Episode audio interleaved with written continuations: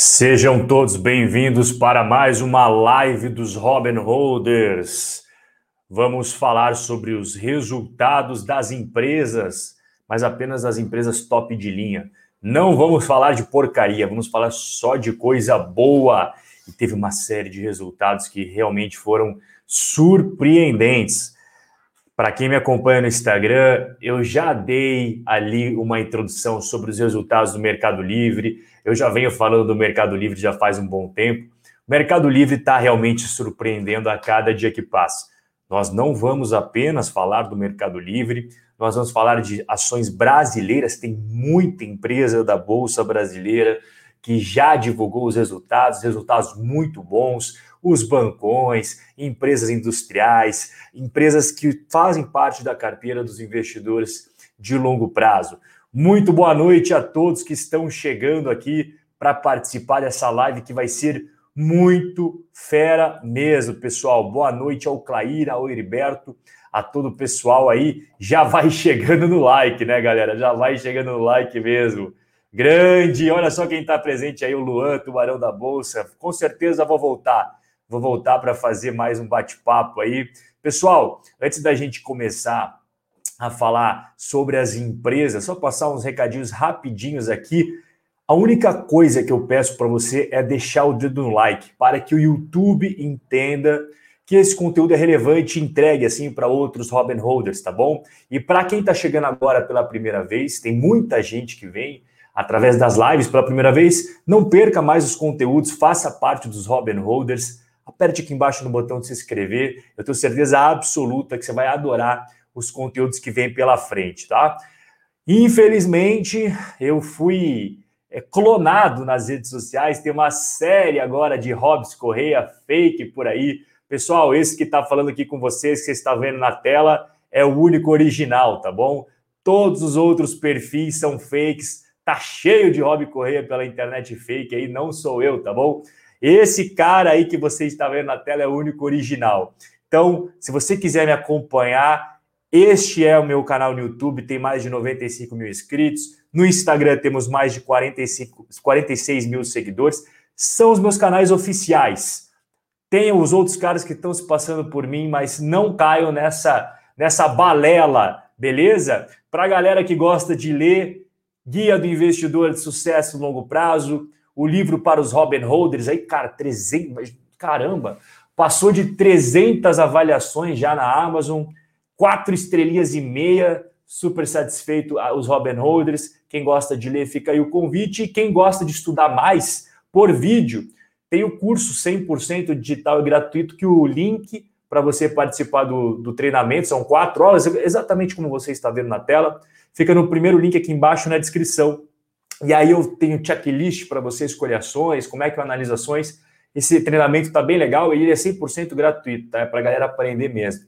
Feitos recados e você já instalou aquele dedão no like, a gente vai falar do que aconteceu ontem, antes da gente falar dos resultados das empresas, porque isso daqui faz parte do nosso dia a dia como investidor. A taxa Selic subiu,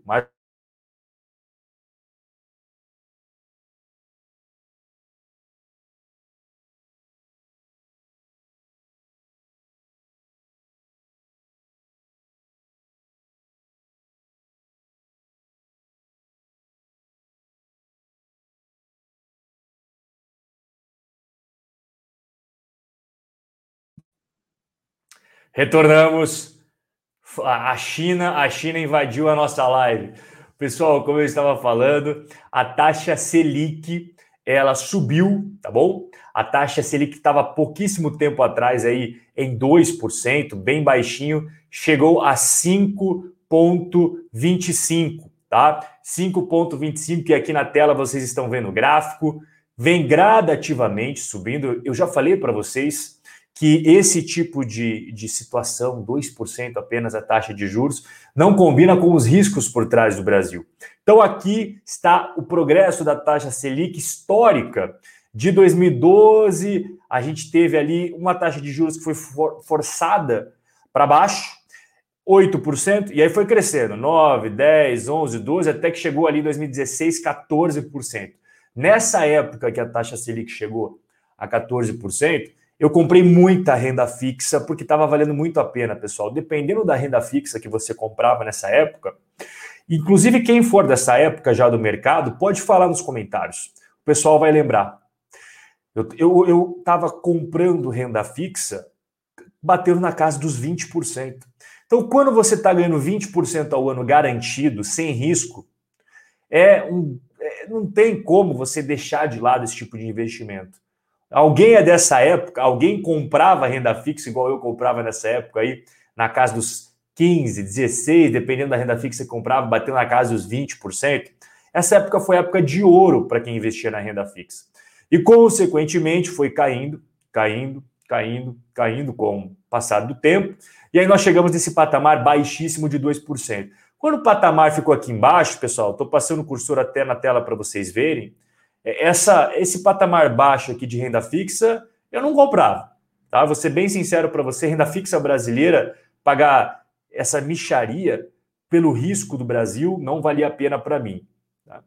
Agora voltou a subir novamente e está subindo rápido. Toda reunião do cupom está subindo e eu até vou colocar aqui na tela como está atualizado. Isso daqui eu acabei de pegar no, no site do Tesouro Direto, é super atualizado. Então o Tesouro pré-fixado 9,15% ao ano para 2024. O vencimento em 2026 está dando uma rentabilidade de 9,4%. E o pré-fixado para 2031 está batendo na casa dos 10 já. Sim, senhor. Pré-fixado para 2031 está quase batendo 10% ao ano. Então, gradativamente, a gente vai voltando ao velho Brasil, né? Ao, ao, ao Brasil que todos nós conhecemos, não tem nenhuma criança aqui, todo mundo lembra da, da fase de juros elevados e o Brasil, aos pouquinhos, vai voltando a taxa de juros lá para cima. Então, na tela aí tem todos os títulos que está disponível para vocês comprar. Pessoal, vocês comprariam algum desses títulos hoje? Olha, Tesouro IPCA pagando IPCA mais 4,5. Tá vendo na tela do lado direito? Eu deixei do lado direito só o Tesouro IPCA para vocês, só aqueles linkados à inflação. E do lado esquerdo, eu deixei os pré-fixados e aqueles atrelados ao Tesouro Selic, que é o pós-fixado. Né? Quanto mais ele acompanha a taxa Selic. Se a taxa Selic sobe, ele vai acompanhar. Se a taxa Selic cai, ele também acompanha. O pré-fixado ele trava. Quando você entra em um tesouro pré-fixado, vai ser aquela taxa de juros ali. Tá? Então, 10%, será que vai subir mais? A minha expectativa é que a gente vai ter mais aumentos da taxa Selic. Alguns, alguns meses atrás, alguns Robin Holders estavam me questionando sobre comprar pré-fixados. E eu falei: se eu estivesse no seu lugar, eu não faria isso agora. Por quê? Porque eu estou, cara, não, não existe certeza absoluta, mas estou com, uma, com um forte posicionamento de que as taxas de juros vão subir. Essa taxa de juros baixíssima no Brasil não combina com o Brasil eu não entraria em pré-fixado. Bom, passaram-se alguns meses e agora a gente viu a taxa de juros subindo, subindo, subindo, subindo. E a minha perspectiva hoje é que ela suba ainda mais. Então, cuidado, pessoal. Cuidado com pré-fixados, porque tem essa, essa coisa por trás. Se você entrar no momento inadequado no pré-fixado, você acaba se machucando. Já o Tesouro Selic não tem segredo, vai sempre acompanhar a taxa Selic. Se a taxa Selic explodir, ele vai, vai acompanhar. E o Tesouro IPCA, o risco maior não é muito na questão da, da, de perder o poder de compra, porque você vai ser, sim, vai ter o IPCA acompanhando, né? Como o próprio nome diz, é Tesouro IPCA, ou seja, ele te dá a inflação mais alguma taxa de juros. Bom, dois pontos em relação a isso. Quando você compra um tesouro linkado à inflação, apesar de ele recuperar a inflação, você paga o imposto de renda sobre o ganho de capital o que eu acho injusto, porque você não teve ganho de capital sobre a inflação, mas para os, os cálculos da receita, você vai pagar imposto sobre tudo que valorizar. Então, quando a gente tem uma explosão de inflação, que eu né, espero que a gente não passe, você vai pagar imposto de renda sobre o seu ganho de capital. Errado isso, isso é em detrimento do investidor, isso não, não é bacana. E outro ponto que eu não gosto de títulos muito longos assim, é, Tesouro IPCA 2055. Pessoal, 2055 é tempo. A gente não faz ideia o que vai passar daqui para frente. Se você vai ter títulos longos, nunca tenha muito em um apenas um vencimento. Se você gosta de títulos do Tesouro IPCA para sua aposentadoria, então compre um pouco de 2055, 2040, 2030, ali 2035. Você tem que pulverizar em vários vencimentos diferentes. Nunca pegue apenas para uma data. Porque a gente está falando de Brasil. O Brasil é um dos países que mais deu default, mais deu calote na história. Se você pega a história do Brasil, desde o momento que o Brasil começou a emitir dívida, o Brasil já deu vários calotes. Não tanto quanto a Argentina, mas já deu vários. Melhorou dos últimos tempos para cá, mas o Brasil era um, era um cara mal falado na praça no mercado internacional. Hoje o Brasil já melhorou bastante, etc.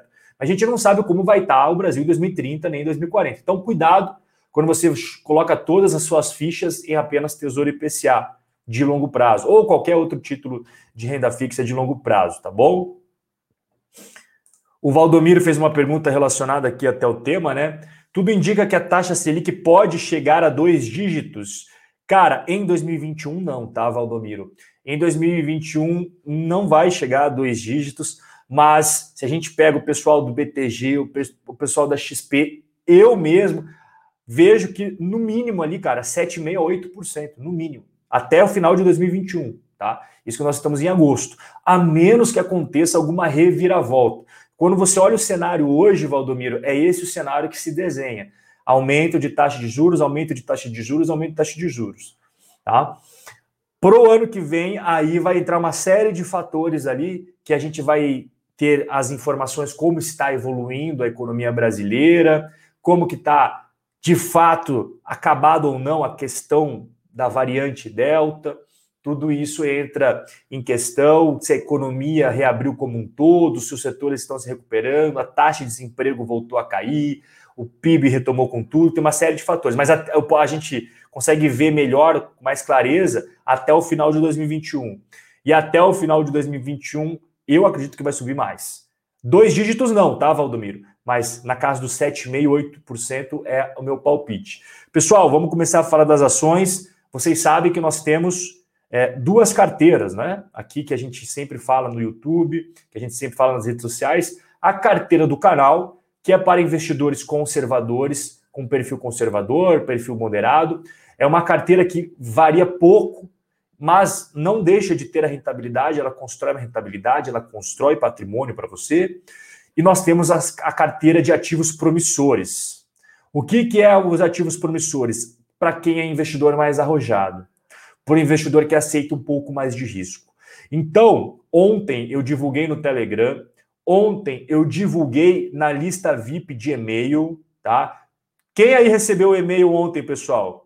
Pode escrever no chat só para eu saber quem aí viu que eu mandei no Telegram ou no e-mail, que foi a mesma mensagem para não deixar passar batido. Quem recebeu pode pode falar no, no, nos comentários que eu expliquei ontem Olha, pessoal, está saindo uma empresa da nossa carteira, que é essa que vocês estão vendo na tela, a Ferbasa. Tá? E por que, que a Ferbasa, por que, que a Ferbasa saiu? Opa, peraí, aqui. Por que, que a Fer, ó, o Thiago recebeu, o Thiagão recebeu, o Paulo Alexandre também recebeu, bacana. Por que, que a Ferbasa saiu da carteira, pessoal? Vamos lá, vou explicar para vocês, tá? A Ferbasa, ela é uma empresa ligada ao quê? A uma empresa ligada a commodities. E quando nós, quando eu dei o call de compra para vocês, foi no dia 3 de maio, tá? Foi num vídeo do YouTube que eu soltei para todos vocês ao mesmo tempo, para todo mundo pegar a informação junto. Então, no dia 3 de maio, eu falei: olha, Ferbasa, expliquei, fiz todo o vídeo explicando os negócios da Ferbasa, os fundamentos, tudo que estava por trás. E aí estava custando na época 41, 42 reais. O preço de entrada ao final do pregão foi R$ 41,87. Se passaram três meses desde que nós conversamos, desde que nós fizemos esse vídeo sobre a Ferbasa, e aí ela valorizou quase 26%. Para ser mais exato, ela valorizou 25,94%. Por que, que a gente saiu fora da Ferbasa? Antes de eu explicar, essas daí que vocês estão vendo na tela são as ações que fazem parte da, da a carteira Ações Promissoras parte Brasil, tá, pessoal? Tem a parte Estados Unidos, tá? Que eu já vou mostrar para vocês. Mas essa daí são as hoje. Quais são, né? A Ferbasa, Arezo, Chus, Unidas e Fleury. Perfeito. Então, a Arezo está indo muito bem, a Arezo está dando retorno de 20% para a gente. Eu estou bastante otimista com a Arezo, principalmente com a retomada dos shoppings, com a retomada do comércio, o varejo físico. A Chus faz parte também. A Unidas, a gente já vai. O resultado da Unidas foi sensacional, pessoal. Olha, a, apesar da, da a Unidas estarem trazendo retornos negativos para a gente, 0,15 negativo, menos 9 negativo, o resultado dessas empresas foi sensacional. Eu vou mostrar para vocês daqui a pouco. Vocês vão ficar impressionados. A Fleury foi brincadeira, foi incrível. Mas a, a Ferbasa, ela saiu da carteira, como eu falei agora há pouco, ela é muito ligada ao setor de commodities. E commodities, como vocês estão vendo no gráfico, é muito cíclico. Esse gráfico que vocês estão vendo na tela é o preço do minério de ferro lá de 2008 até agora, o momento que nós estamos conversando. Se você pegar o preço do minério de ferro em 2008, estava na casa dos 200 dólares a tonelada. E ele caiu para 75 dólares em 2009. E aí, em 2011, ele subiu para mais uma vez para 200 dólares. Aí ele caiu para 150, depois subiu para 200. Por que, que eu estou explicando isso para vocês? Porque é altamente cíclico. E isso daqui, se você expandir esse gráfico para 2005, para 2000, para 95, você vai ver que é sempre assim, pessoal. Sobe, desce, sobe, desce, sobe, desce, tá? Isso é normal, é o setor. E se você pegar o preço do minério de ferro, ele bateu recorde histórico aí, como vocês estão vendo na tela. Então, a gente chegou no auge das expectativas, no auge aí do ciclo que nós estamos acostumados aí relacionado a esse tipo de commodity, que é a commodity que está ligada completamente com a nossa queridíssima Ferbasa, tá? Os números da Ferbasa foram o que fizeram a gente entrar nela, os fundamentos, aliado ao cenário macro, aliado a toda essa questão que eu acabei de explicar para vocês, tá? A Ferbasa não é uma empresa que faz parte da carteira do canal, ela faz parte da carteira de ações promissoras. Portanto, se você tem perfil moderado ou é um conservador, as carteira, a carteira de ações promissoras não é para você, é apenas para investidores com maior apetite de risco, tá bom? Vamos lá, então, primeira explicação, o motivo da gente sair, a questão do ciclo das commodities. O segundo ponto, o PL, o preço sobre lucro. A média da Ferbasa nos últimos 10 anos foi de 12,6. Hoje, no momento que nós estamos conversando, no momento que nós vendemos a nossa posição, é o maior valor dos últimos 10 anos, pessoal ela atingiu o maior PL nos últimos 10 anos, 35,7, que é mais um indicativo que nós chegamos no auge do otimismo do ciclo que ela pertence. Preço do minério de ferro lá em cima, o preço da, da commodity que é ligada a, a, ao negócio da Ferbasa no topo, e ela também no seu PL mais esticado nos últimos 10 anos.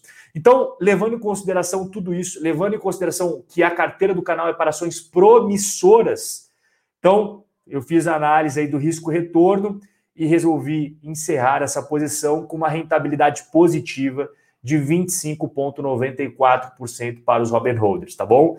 Eu vou agora procurar outras oportunidades para alocar esse capital. Tá? O investidor que vendeu a posição em Ferbasa, o que, que ele deve fazer? Aguarda, pega esse dinheiro, pode colocar na, na Selic, liquidez imediata, o caixa do investidor, né? E agora eu estou olhando para outras oportunidades para nossa carteira com potencial de risco-retorno favorável. A Ferbasa já cumpriu o papel dela muito bem, obrigado. A Ferbasa tem um carinho especial dentro do nosso coração. E o que, que eu estou olhando agora? Setores que foram fortemente impactados e que estão com os preços bem deprimidos.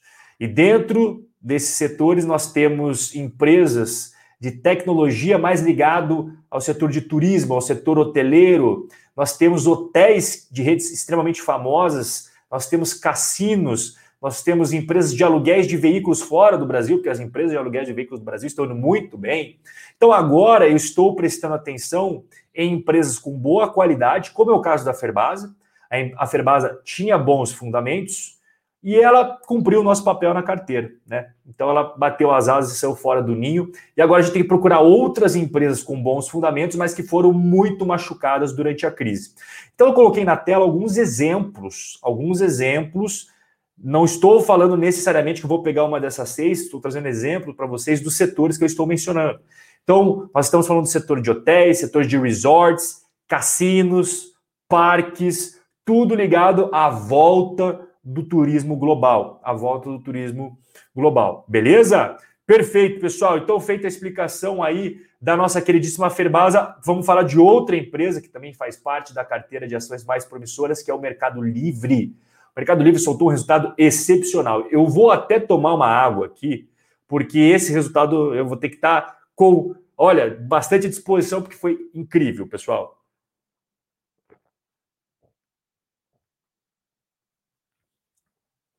Vamos lá, vamos falar do Mercado Livre. Bom, o Mercado Livre subiu só hoje 13%. Eu quero saber no chat quem dos investidores que está assistindo aí tem ações do Mercado Livre. Porque eu falei faz um bom tempo, vou mostrar quando eu falei a primeira vez. E desde o momento que eu falei sobre o Mercado Livre, ele vem indo muito bem, é uma das melhores posições aí na carteira de ativos promissores. Alguém tem Mercado Livre na carteira, por favor, se manifeste no chat, porque o cara que tem ações do Mercado Livre deve estar sorrindo de orelha a orelha, né? Em um dia subiu 13%, 14%. Então vamos lá. Olha só, pessoal, essa aqui é a carteira de ativos promissores, tá? Carteira de ativos promissores. Ó, o Derekzinho me acompanha desde o TubaCast, cara. Para quem não sabe, eu participei de um podcast chamado TubaCast e lá eu dei o call do Mercado Livre. Quem, quem acompanhou tá felizão, né? O Derek tá, tá felizão, cara. Aqui, ó, o Tiagão, quando saiu o resultado, lembrei da recomendação, Robzão. Tamo junto, cara. Tamo junto. Bom, pessoal, olha só. Ó, o Fausto falou que tem Mercado Livre. O Lourenço chegou agora. Seja bem-vindo, Lourenço, sempre presente. Pessoal, olha só, o Mercado Livre. Se você pegar a nossa carteira, a parte de ações dos Estados Unidos, é essa que vocês estão vendo na tela. Quantos ativos nós temos na carteira de ativos promissores nos Estados Unidos de ações? Nós temos aqui três, seis, oito. Oito posições, tá bom? Qual que é a posição que mais está dando-nos alegria até agora? Mercado Livre. 37,29% em dólares. A primeira vez que eu falei publicamente sobre Mercado Livre para vocês, Robin Holders, que eu falo para todos vocês ao mesmo tempo. Eu falei no dia 29 de outubro de 2020. Daqui a pouco vai fazer um ano do meu call de Mercado Livre. E eu fui o primeiro cara no Brasil a falar de Mercado Livre. Todo mundo falava que Mercado Livre era uma porcaria. Agora é fácil falar. Agora que subiu, né? Depois, beleza. Mas quando eu fui o primeiro a falar, eu falei, pessoal, Mercado Livre é um case inovador, é um case que está correndo por fora da Amazon, um case que está correndo por fora da Alibaba. Eu tenho muitos, muita, muita visão positiva sobre o que a empresa vem fazendo. Estou muito otimista. E desde aquela época já tinha gente falando que eu era maluco e que o Mercado Livre não era aquela empresa toda e que estava muito caro. Era o que eu mais ouvia naquela época. Bom, desde então o Mercado Livre subiu aí quase 40% em dólares. E por que, que o Mercado Livre subiu? Porque ele entregou resultados, ele veio confirmando tudo aquilo que eu mencionei para os Robin Holders anteriormente. Então, hoje, essa aqui é a carteira de ativos promissores. Nós temos a Intuitive Surgical, para quem não sabe, a segunda posição aqui mais vencedora é uma empresa de tecnologia no setor de saúde. São robôs que fazem operações em seres humanos. Isso daqui não é ficção científica. É uma empresa de robôs que faz operação em seres humanos. Ela tem ações negociadas na bolsa. A primeira vez que eu falei sobre ela publicamente foi em dezembro do ano passado e ela está trazendo 33% de retorno para a gente. A Viva Systems está trazendo 28% de retorno, também é, é de tecnologia. O eBay, o pessoal, que eBay, Rob? Você está viajando, ninguém usa eBay, 13%. Então, essa daqui são as empresas: ó, Walmart, Checkpoint, Salesforce.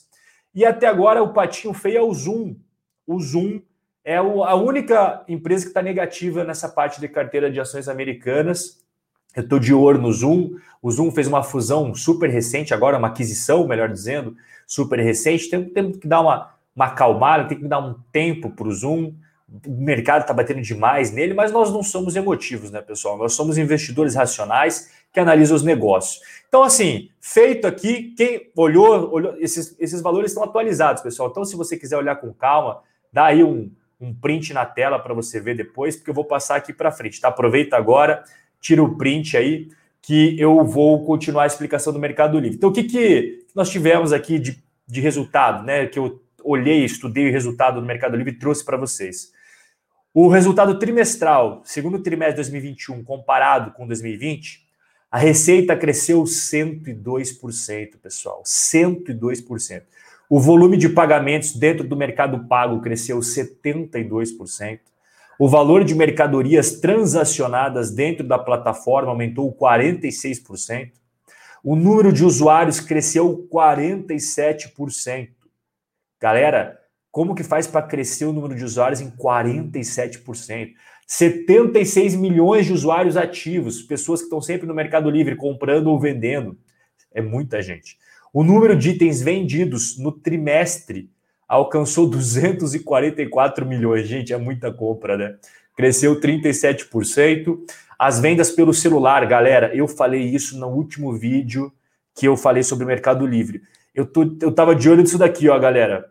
Vendas mobile, vendas pelo celular. Aqui que é o pulo do gato, é aqui que está a cereja do bolo, é aqui que está a joia da coroa e as vendas pelo mobile cresceram 218%.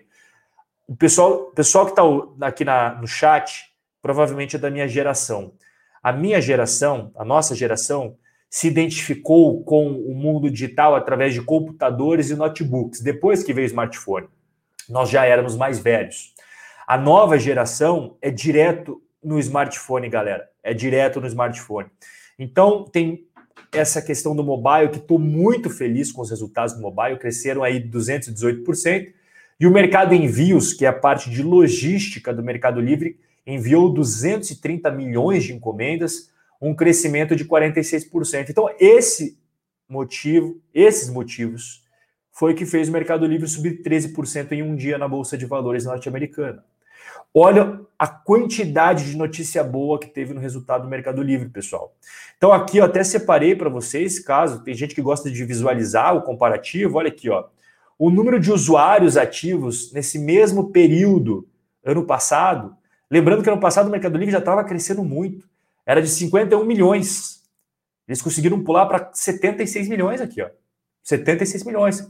O número de mercadorias transacionadas dentro da plataforma pulou ali de 5 bilhões para 7 bilhões.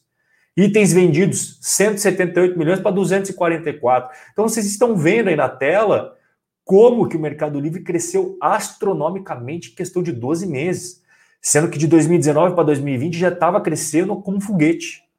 E eu até aqui embaixo quero destacar, quando vocês estão vendo aqui, ó, capital expenditures é, é capex, que, que significa isso? Os investimentos que o Mercado Livre vem fazendo para melhorar mais ainda. Então, em 2020, o Mercado Livre tinha investido ali em CAPEX, nesses, em questão de três meses, é claro, a gente está falando de trimestral, 50 milhões de dólares. Então, no trimestre, ele investiu 50 milhões de dólares. Ele triplicou esse valor de investimento. E é isso daqui que vocês têm que acompanhar. Eu sempre falo, galera, presta atenção, o Mercado Livre está investindo para crescer investindo para crescer, prestem atenção enquanto que eles gastam de CAPEX. Pois bem, triplicaram o CAPEX agora. Eles estão expandindo cada vez mais. Eu quero até perguntar para o chat: vocês já viram as vans amarelas do Mercado Livre na sua cidade? Quem me acompanha nos stories viu, eu até postei esses dias aí. Eu estava parado no sinaleiro, tinha uma van do Mercado Livre do lado, fazendo entregas. Está dominando a cidade. Tá, tem, eu, antes eu só via van dos Correios. Eu só via van dos Correios na cidade. Raro as outras transportadoras. Raro, raríssimo. Agora eu só estou vendo Mercado Livre. Olha aqui, ó, o Eduardo Schiffner está vendo todos os dias. Eduardão, é exatamente por causa disso, cara. É por causa dos investimentos que eles estão fazendo para crescer cada vez mais. Eu continuo muito otimista, pessoal. Eu tô, ó, o Vando falou a mesma coisa aqui, ó. Cada dia mais vans, só dá Mercado Livre. Eu estou cada vez mais otimista com esse processo. Eu não estou apenas otimista com a valorização, eu estou otimista com o processo do Mercado Livre. Eles estão sendo muito bacanas em tudo que eles estão fazendo.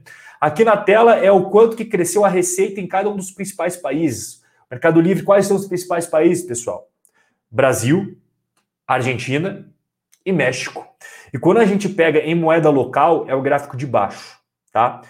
O gráfico de baixo eu não vou considerar, porque o real brasileiro, o peso argentino principalmente, eles valorizam, desvalorizam muito proporcional ao dólar. Então vamos pegar o gráfico de cima, que é o crescimento das receitas trimestre após trimestre em dólares, que aqui não tem, não tem equívoco. Em dólares, pessoal, na Argentina está crescendo mais de 100% a cada trimestre. Em dólares. Porque o cara pode falar, Rob, isso daí é moeda argentina que não vale nada. Não, não, não, não, não. Presta atenção no que o Rob está falando.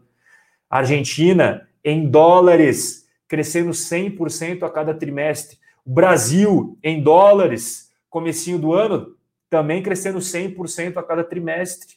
México, em dólares, crescendo 100% a cada trimestre. Vocês estão vendo, pessoal? Eu não estou falando de moeda local. Eu não estou falando de peso argentino, estou falando de dólares.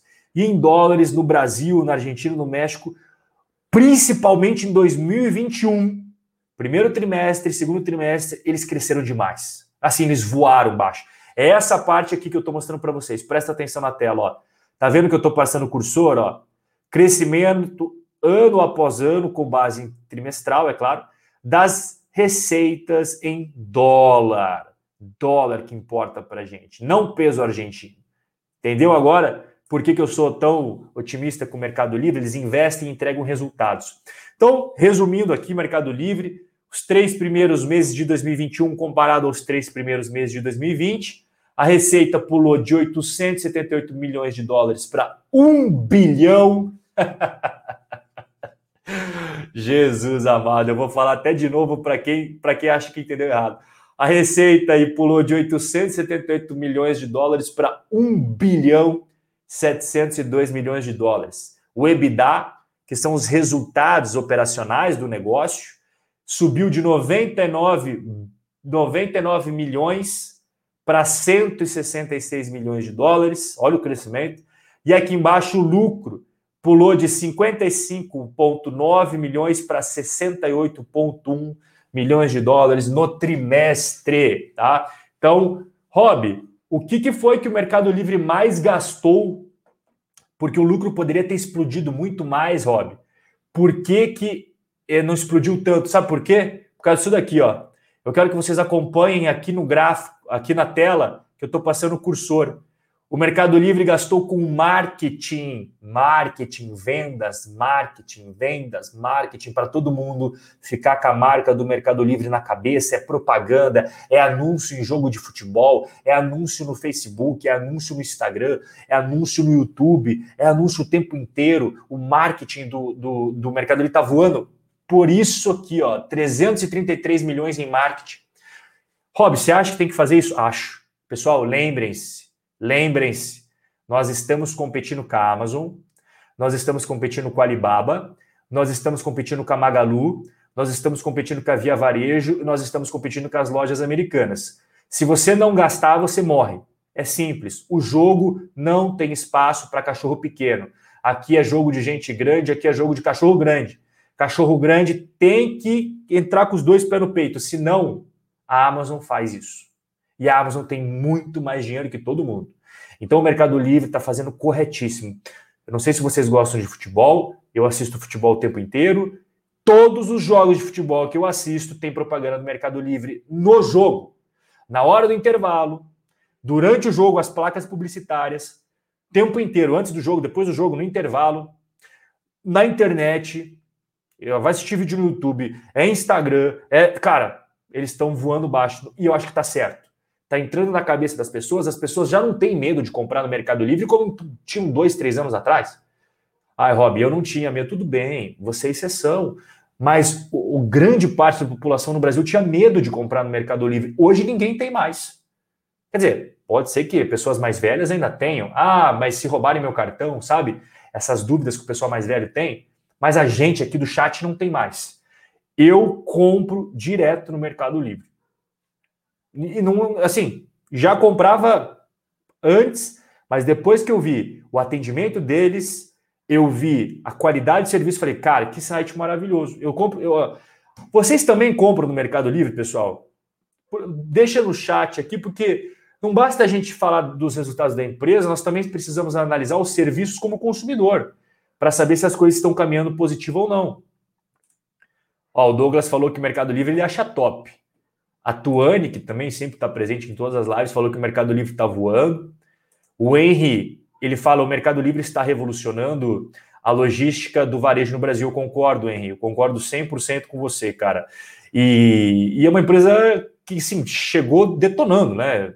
até vergonhoso para os Correios, porque os Correios estavam no Brasil há não sei quantos anos e o Mercado Livre veio entregando uma logística muito melhor que os Correios, que sempre tiveram muito mais staff por trás, muito mais recursos por trás, era monopólio, não conseguiram fazer o que o Mercado Livre está fazendo hoje, brigando contra cachorro grande, né, cara?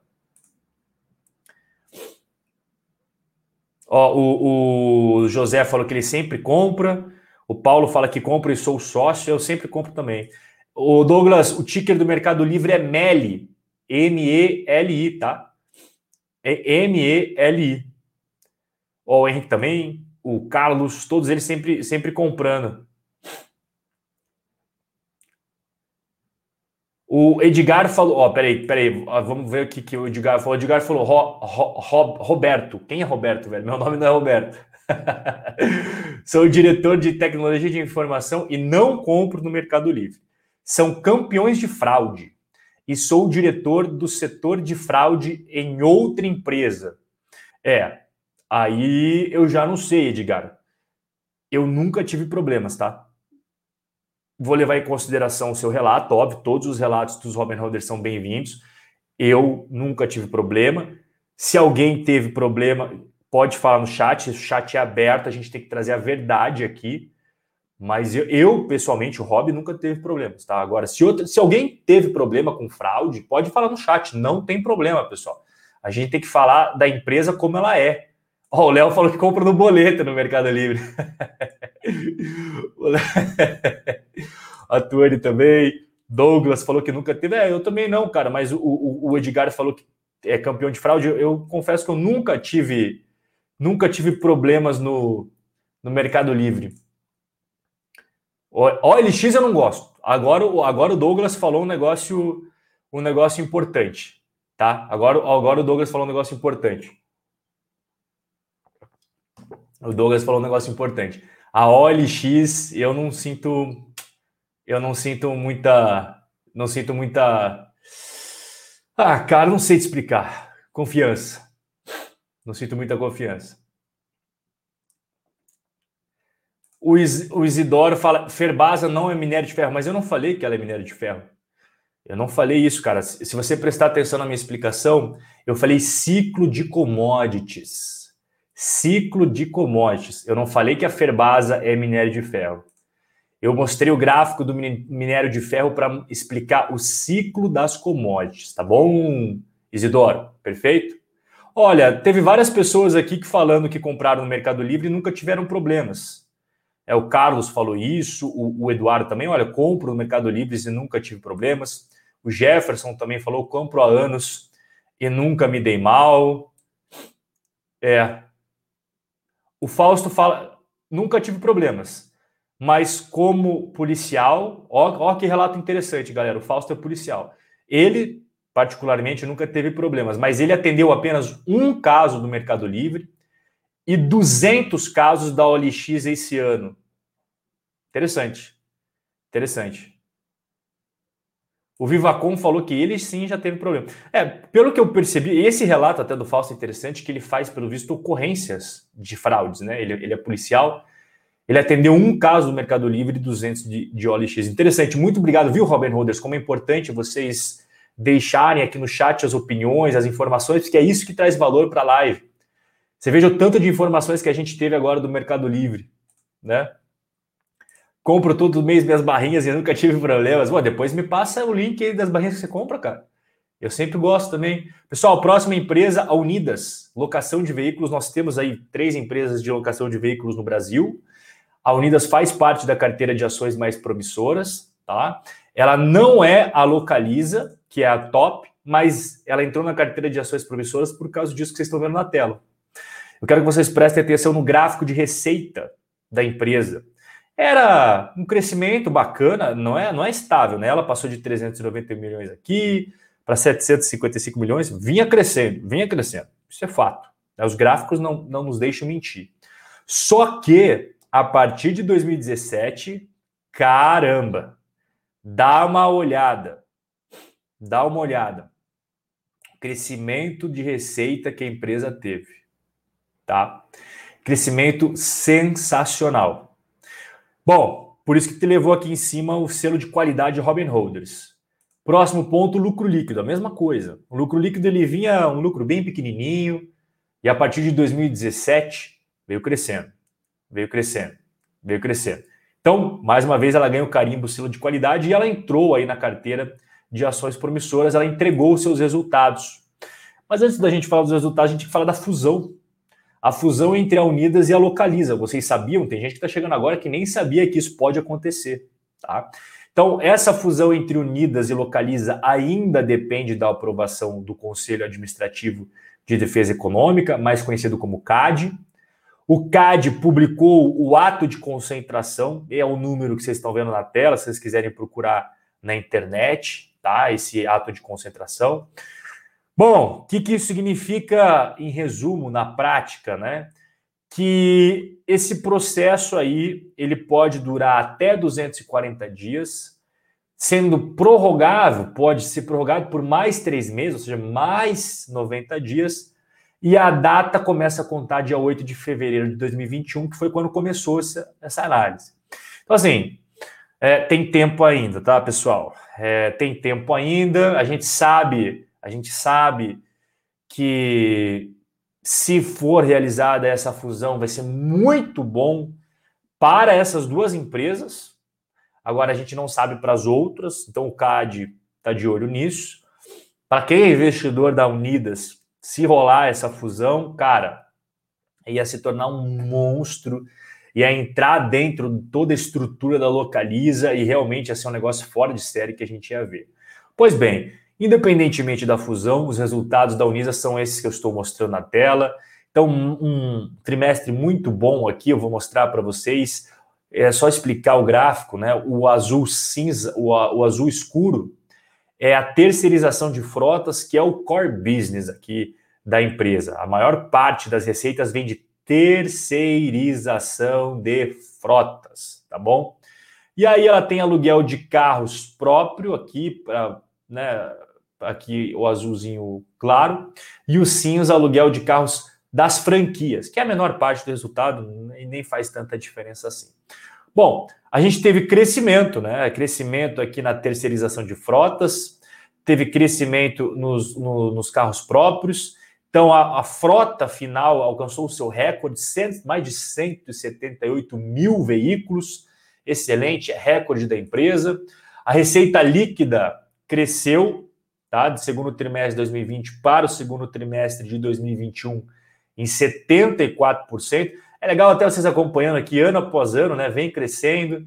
E quando a gente pega o trimestral pulando de quase 75% o crescimento, também muito bom o crescimento da receita da companhia. Só explicando rapidamente, né? Essa, esse vermelho é receita com seminovos, porque a empresa, quando o carro passa um ano, dois anos, eles vendem o carro, tá? Eles vendem esse valor que eles conseguiram com a venda, eles pagam financiamentos, adquirem novos veículos para sempre ter a frota novinha. Todas as empresas de locação de veículos fazem isso, tá bom? Todas. E a Unidas não é diferente, faz parte do negócio deles. Então a receita líquida crescendo, o lucro foi recorde, como vocês estão vendo na tela. Recorde no segundo trimestre de 2021, 241 milhões de reais. Se a gente pega com base semestrais, crescimento de 481% no lucro. Vocês estão vendo, eu estou passando o cursor? Olha só, crescimento, né? Primeiro semestre de 2020 com o primeiro semestre de 2021, crescimento de 481%, recorde, maravilha, né, pessoal? Então, assim, frota no, alcançou recorde, receita líquida crescendo, lucro líquido crescendo. Isso daqui é um dado que eu sempre falo para vocês prestarem atenção, porque muitas pessoas falam assim, Rob, a Localiza, a Unidas, são empresas endividadas. Eu não gosto. Elas vão quebrar, tem muita dívida. Eu falo, cara, você está fazendo uma análise rasa, você não está se aprofundando. Para você saber se uma empresa de veículos está usando bem a dívida ou não, você tem que pegar o custo da dívida, e o custo da dívida do nosso gráfico é o cinza, e comparar com o retorno sobre o capital investido, que é o azul. Então, quando nós pegamos o retorno sobre o capital investido mais atualizado da Unidas, é 14,4%. E o custo da dívida é 3,7. Esta diferença entre custo da dívida e retorno sobre o capital investido é o que a gente chama de spread. E essa gordura aqui, ó, vem aumentando a cada ano que passa. O que, que isso significa na prática? Que a empresa vem melhorando a sua eficiência, vem melhorando a sua competitividade, o custo da dívida vem caindo e as, a, o retorno sobre capital investido vem subindo. É assim que vocês analisam uma empresa como investidores profissionais, como investidores sérios, pessoal. Não é só falar, o cara olha lá, ah, a empresa tem muita dívida, não vou investir. Não é assim que você olha. Não é assim. Eu já fiz vários vídeos explicando como analisar dívida e, em resumo, essa dívida da Unidas está valendo muito a pena. Está valendo muito a pena para a empresa, tá? A empresa tem 2 bilhões de reais em caixa. Se você somar todo o dinheiro que ela tem em caixa, ela consegue pagar todas as dívidas que vão vencer em 2021, em 2022 e 2023. O dinheiro em caixa é o suficiente para cobrir todas essas dívidas aí que estão para vencer nos próximos anos. Então, uma situação financeira muito tranquila. E um dos principais indicadores, aqui embaixo tem quatro indicadores de dívida, mas o principal indicador utilizado, que eu sempre falo para vocês olharem, é a dívida líquida EBITDA. E a dívida líquida EBITDA está em 2,3, ou seja, a Unidas precisaria de dois anos e alguns meses de resultados operacionais para quitar toda a sua dívida líquida. Isso é muito tranquilo, tá? Então, resultado muito bom da Unidas, está ainda sendo uma das ações promissoras da carteira.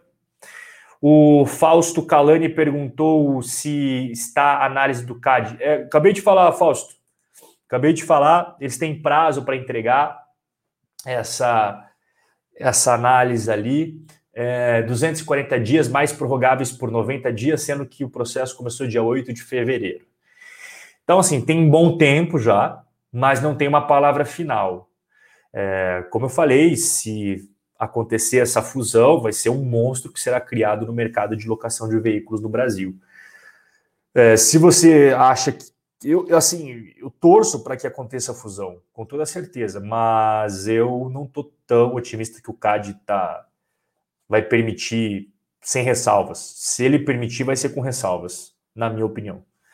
Pessoal, então assim, a gente falou, é, a gente falou da Ferbasa no começo, tá? A gente falou do Mercado Livre, resultados sensacionais do Mercado Livre. Agora eu falei da Unidas, resultados sensacionais da Unidas, e a gente vai para uma próxima ação da carteira de ações mais promissoras, que é a Schultz. Óbvio, o que é Schultz? Nunca ouvi falar. Bom, presta atenção nas imagens primeiro, tá? O, dá uma olhada aí o que, que a Schultz faz, primeiro na tela. Tá vendo aí? Tá vendo os compressores? Então, beleza. Então, a gente vai falar da Schultz. Eu já falei tudo sobre o modelo de negócio da Schultz em outros vídeos. E ela também soltou seus resultados. A Schultz, historicamente, é uma empresa bem resiliente, você vê as receitas da empresa ao, longo do tempo, 2011 até 2020. Então, sempre teve bastante robustez, receita sempre né, bacana.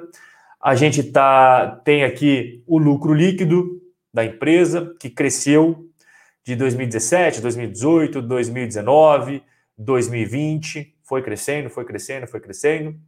Então, tem selo de qualidade tanto para as receitas quanto para o lucro líquido.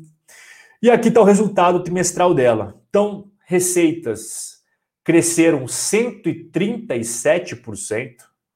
137%. Pessoal, só uma coisa, tá? Só deixa eu explicar para vocês. Eu tive que fazer isso que vocês estão vendo na tela, eu tive que fazer esse negócio. Porque a Schultz, ela não divulga release bonitinho. Ela divulga só planilha do Excel, essas coisas assim. E, cara, então, assim, dá uma moral pro hobby, que foi um saco fazer esse negócio para ficar bacana para vocês. Olha o trabalhão que deu de fazer esse negócio aí, tá? Então, dá aquela instalada no like para prestigiar o hobby. Um, é, essa planilha da Chus foi um saco de fazer, mas beleza. Receita líquida subiu 137%. Então, primeiro ponto, muito bacana.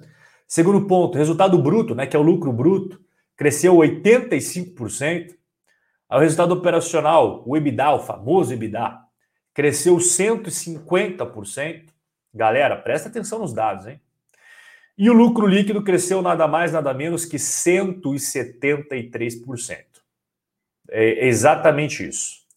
173%. Então, receita muito bem, lucro bruto muito bem, resultados operacionais muito bem, o lucro crescendo 173%. Então, a empresa que já vinha mostrando esse crescimento de lucro aqui, pessoal, dá uma olhada no lucro dela anualizado, tá vendo? Já vinha crescendo, né? 2021, mais uma vez, resultados muito bons. Então, ela permanece aí sendo uma empresa muito promissora, que está na carteira de ativos promissores. Eu deixei destacado o endividamento dela, né? Então, se você somar os empréstimos de curto prazo e de longo prazo e diminuir o dinheiro que ela tem em caixa e diminuir as aplicações financeiras, vai ter uma dívida líquida. Então, vai sobrar ali 372 milhões de reais em dívida. Tudo bem. Se você pegar essa dívida líquida e comparar com os resultados operacionais, que é o indicador de dívida que eu sempre falo para vocês analisarem, dá 0,6. Ou seja, em, me... em questão de metade de um ano, em um semestre, presta atenção, em um semestre de resultados operacionais da Schultz, ela pagaria toda a sua dívida líquida. Isso é muito tranquilo, pessoal. Isso aqui é um nível de endividamento maravilhoso. Então, resultado, receitas muito bom, lucro muito bom, endividamento super controlado. Não tem mais o que falar. A Schultz entregou um resultado incrível. Carimba que está sensacional. Próxima empresa aqui que faz parte da carteira de ações promissoras, a Fleury, empresa de medicina diagnóstica. Cara, a Fleury é uma empresa que apoiou muito durante a pandemia. Ela apoiou muito mesmo. E por que, que ela apoiou tanto assim durante a, a pandemia? Porque os exames que a Fleury faz, a maior parte deles, não são exames super essenciais de vida ou morte. É exame de sangue, é exame disso, exame daquilo, mas assim, exames que os médicos pedem para coisa de rotina. E durante a pandemia, você só podia fazer exames essenciais, super essenciais. E obviamente que a Fleury foi muito impactada, não podia nem abrir direito os, os centros lá de coleta, né? Que é onde as pessoas vão fazer os exames e tal. Foi péssimo, mas eu falei, pessoal, atenção, Robin Holders, não se desesperem não é que o, o negócio da Fleury ficou ruim, é porque as pessoas não podem fazer os exames. Mas quando o Brasil reabrir, a Fleury vai voltar com tudo. Bom, vamos dar uma olhada então. Vamos ver se o Rob tinha razão ou não. Só dar um contexto aqui, a receita líquida da Fleury ao longo dos anos, na tela. Então você vê que é uma empresa que os Robin Holders adoram, né? Tem o selo de qualidade porque ela realmente apresenta um crescimento da sua receita líquida, e não apenas a receita líquida, mas também o lucro líquido da Fleury vinha crescendo até 2018. Aí 2019 deu uma pequena derrapada e em 2020 por conta da crise caiu o lucro. Né? 2020 ela foi bastante impactada, por isso que eu deixei destacado em amarelo. Aqui a gente é sempre transparente, a gente não fica encobrindo os anos ruins, eu até destaco os anos ruins para os Robin Holders verem que nem tudo são flores. Tem momentos de crise, tem momentos de perrengue. Então, deixei destacado de amarelo justamente para você perceber que a empresa tinha dado uma derrapada em 2019 e 2020 ela foi impactada pela crise. E ela apresentou seus resultados mais atualizados. Então, atendimentos. Olha o crescimento dos atendimentos, pessoal. Na base trimestral aqui, ó, cresceu 102% os atendimentos a Fleury está voltando com tudo. Exames cresceu 121%. Eu falei que isso ia acontecer. Eu falei que isso ia acontecer. Não é porque a Fleury ficou ruim, é porque as pessoas não podem fazer exames. São duas coisas diferentes. E o pessoal, desesperado como sempre, pessoal emotivo, emocionado, não, a Fleury vai quebrar, vou vender. Por isso que as ações da Fleury caíram, porque um monte de gente pensou isso. Eu falei, galera, a Fleury continua sendo uma empresa maravilhosa. Os negócios da Fleury permanecem muito bons. Está aqui a prova. Crescimento dos atendimentos 102%, crescimento dos exames 120%. Viu? Não precisa se desesperar. Vamos pegar bases semestrais para a gente comparar aqui, pessoal. Então, seis meses de 2021 comparado aos seis meses iniciais de 2020. que seis meses dá para a gente ver bem legal essa recuperação da Fleury do ano, que ela foi super impactada para o ano que. E 2021 também teve certos fechamentos, mas aos poucos as coisas vão melhorando. A receita líquida cresceu 56%, que é o primeiro destaque em amarelo. Os resultados operacionais cresceram 134% e o lucro líquido cresceu 1.362%. Agora, a gente sabe que tem não recorrentes nesse resultado. Então vem aqui para baixo, ó, acompanha aqui a setinha, ó, tá vendo o segundo quadradinho amarelo? Perfeito. Então o segundo quadradinho amarelo é o quê? É o EBITDA, os resultados operacionais recorrentes e o lucro líquido recorrente.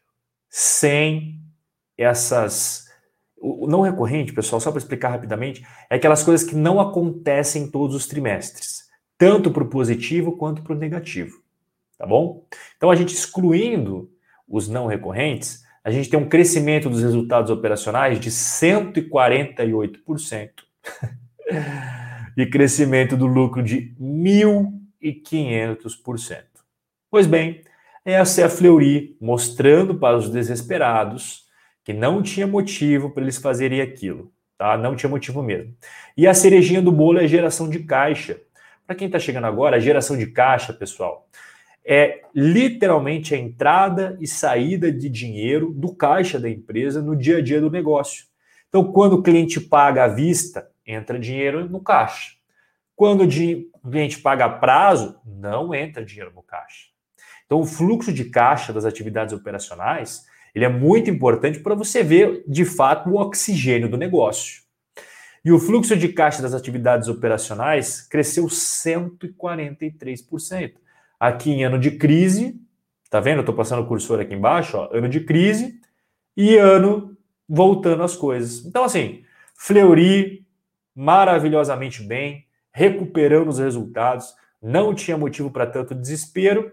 E a última pitadinha aí é a dívida, que o pessoal tava, ah, a dívida da Fleury tá preocupante, ah, a dívida da Fleury isso. Bom, relação dívida líquida EBITDA hoje, uma vez, ou seja, um ano de resultados operacionais da nossa queridíssima Fleury, quitaria toda a sua dívida líquida.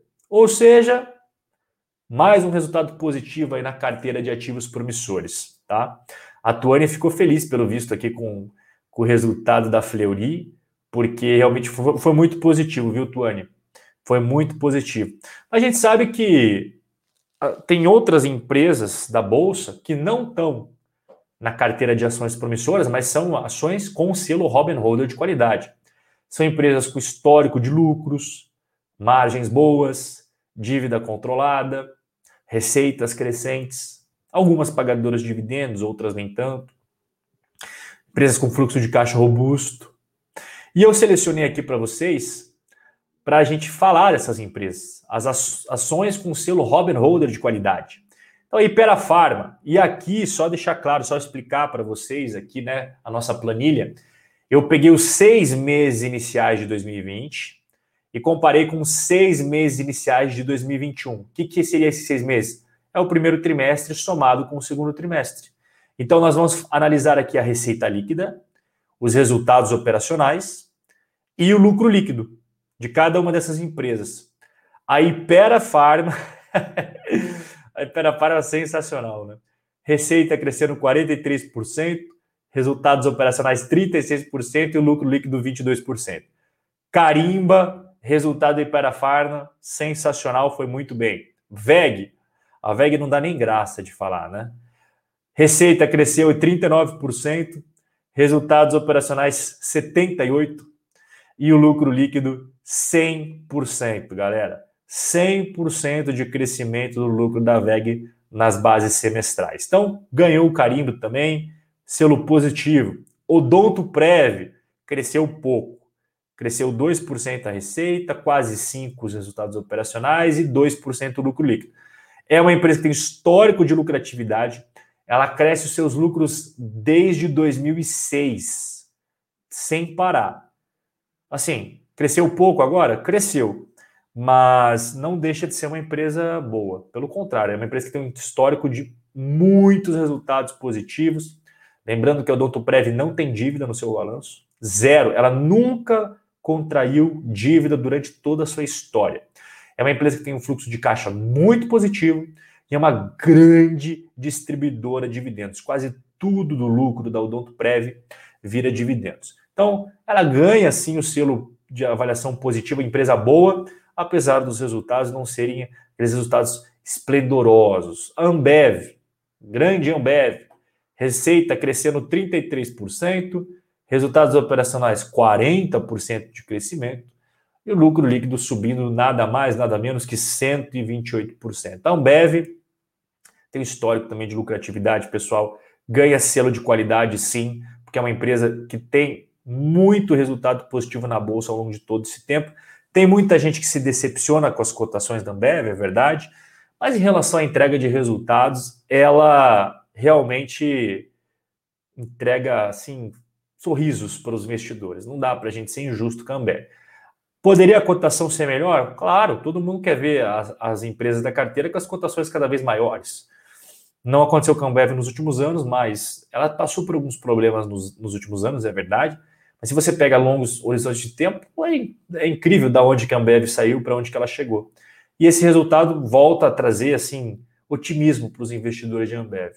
A Localiza Rente 3, receita crescendo 26%, resultados operacionais crescendo 47%, e o lucro líquido da Localiza, pasmem os senhores, vocês estão sentados, senta quem está em pé, ou deita na cama, porque já é 9 horas da noite, 190% de crescimento. A Localiza, não tem que falar, né, pessoal? a, loca... a gente, olha, eu só não coloquei a Localiza na nossa carteira de ações promissoras porque eu dei espaço para Unidas, que é a empresa menorzinha. As duas estão convers... combinando a fusão, eu já expliquei agora há pouco mas como a, a, o foco da carteira é ações com potencial de crescimento grande, a Localiza já é líder de mercado, né? Então eu quis dar espaço para a Unidas, que não é líder de mercado. Ela está correndo por fora e está crescendo, tem muito campo para ela ganhar ainda. A Localiza, claro, vem crescendo também, mas ela já é a líder do mercado. Então eu dei preferência para a Unidas, mas a Localiza uma empresa sensacional, assim, é, é, impressionante. E desde o momento que eu falei a primeira vez sobre o Localize, da qualidade dela, eu acho que deve, uns dois anos atrás, todo mundo criticou, falando que o modelo de negócios dela não tem vantagens competitivas, que ela tem isenções e tem incentivos fiscais e que blá blá blá blá blá blá blá blá blá blá. Bom, o pessoal todo ano encontra uma desculpa, né? A VEG é a mesma coisa sempre encontram um, um problema para falar sobre a VEG. Ah, porque tá cara, ah, porque é o dólar, ah, porque agora não cresce mais e toda vez a VEG entregando os resultados. É por isso que eu falo para os Robin Holders, foquem apenas nisso aqui que vocês estão vendo na tela. Esqueça ruídos, esqueça, foque nisso daqui que vocês estão vendo na tela que não tem erro, tá? Pode printar, pessoal. Quem está vendo pelo celular, printa aí. Quem está vendo pelo computador, pelo notebook, dá um print screen, que eu vou trocar de tela. Então, eu vou dar dois segundos para vocês printarem enquanto eu tomo água.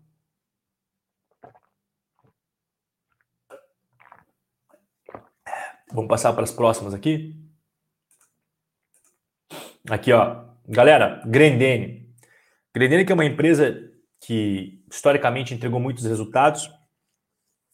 Eu vendia as minhas ações de Grendene já faz alguns, bom, alguns bons meses. Não porque eu acho a empresa ruim, não é isso. Mas eu expliquei na época. É porque eu estava mais focado em Nike. Não, elas não fazem a, a, mesma coisa, não, não vai confundir. Não é exatamente o que a Grandene faz, a Nike faz. Só que eu queria ter apenas uma empresa de calçados no meu patrimônio. Eu não queria ter mais que uma empresa de calçados, né? Então eu optei pela Nike. E eu sou cliente da Nike. Eu uso, eu não uso chinelos da Grendene. Eu uso chinelos aqui, ó. Eu sou investidor. Cara, se você é investidor, eu espero que o chinelo esteja limpo, né, cara? Que eu tô mostrando para todo o Brasil o chinelo. Ainda bem que não tem cheiro, né, pessoal, na live. Mas assim, ó, se você é investidor, cara, e você não compra os produtos da empresa que você investe, é, aí você está de sacanagem.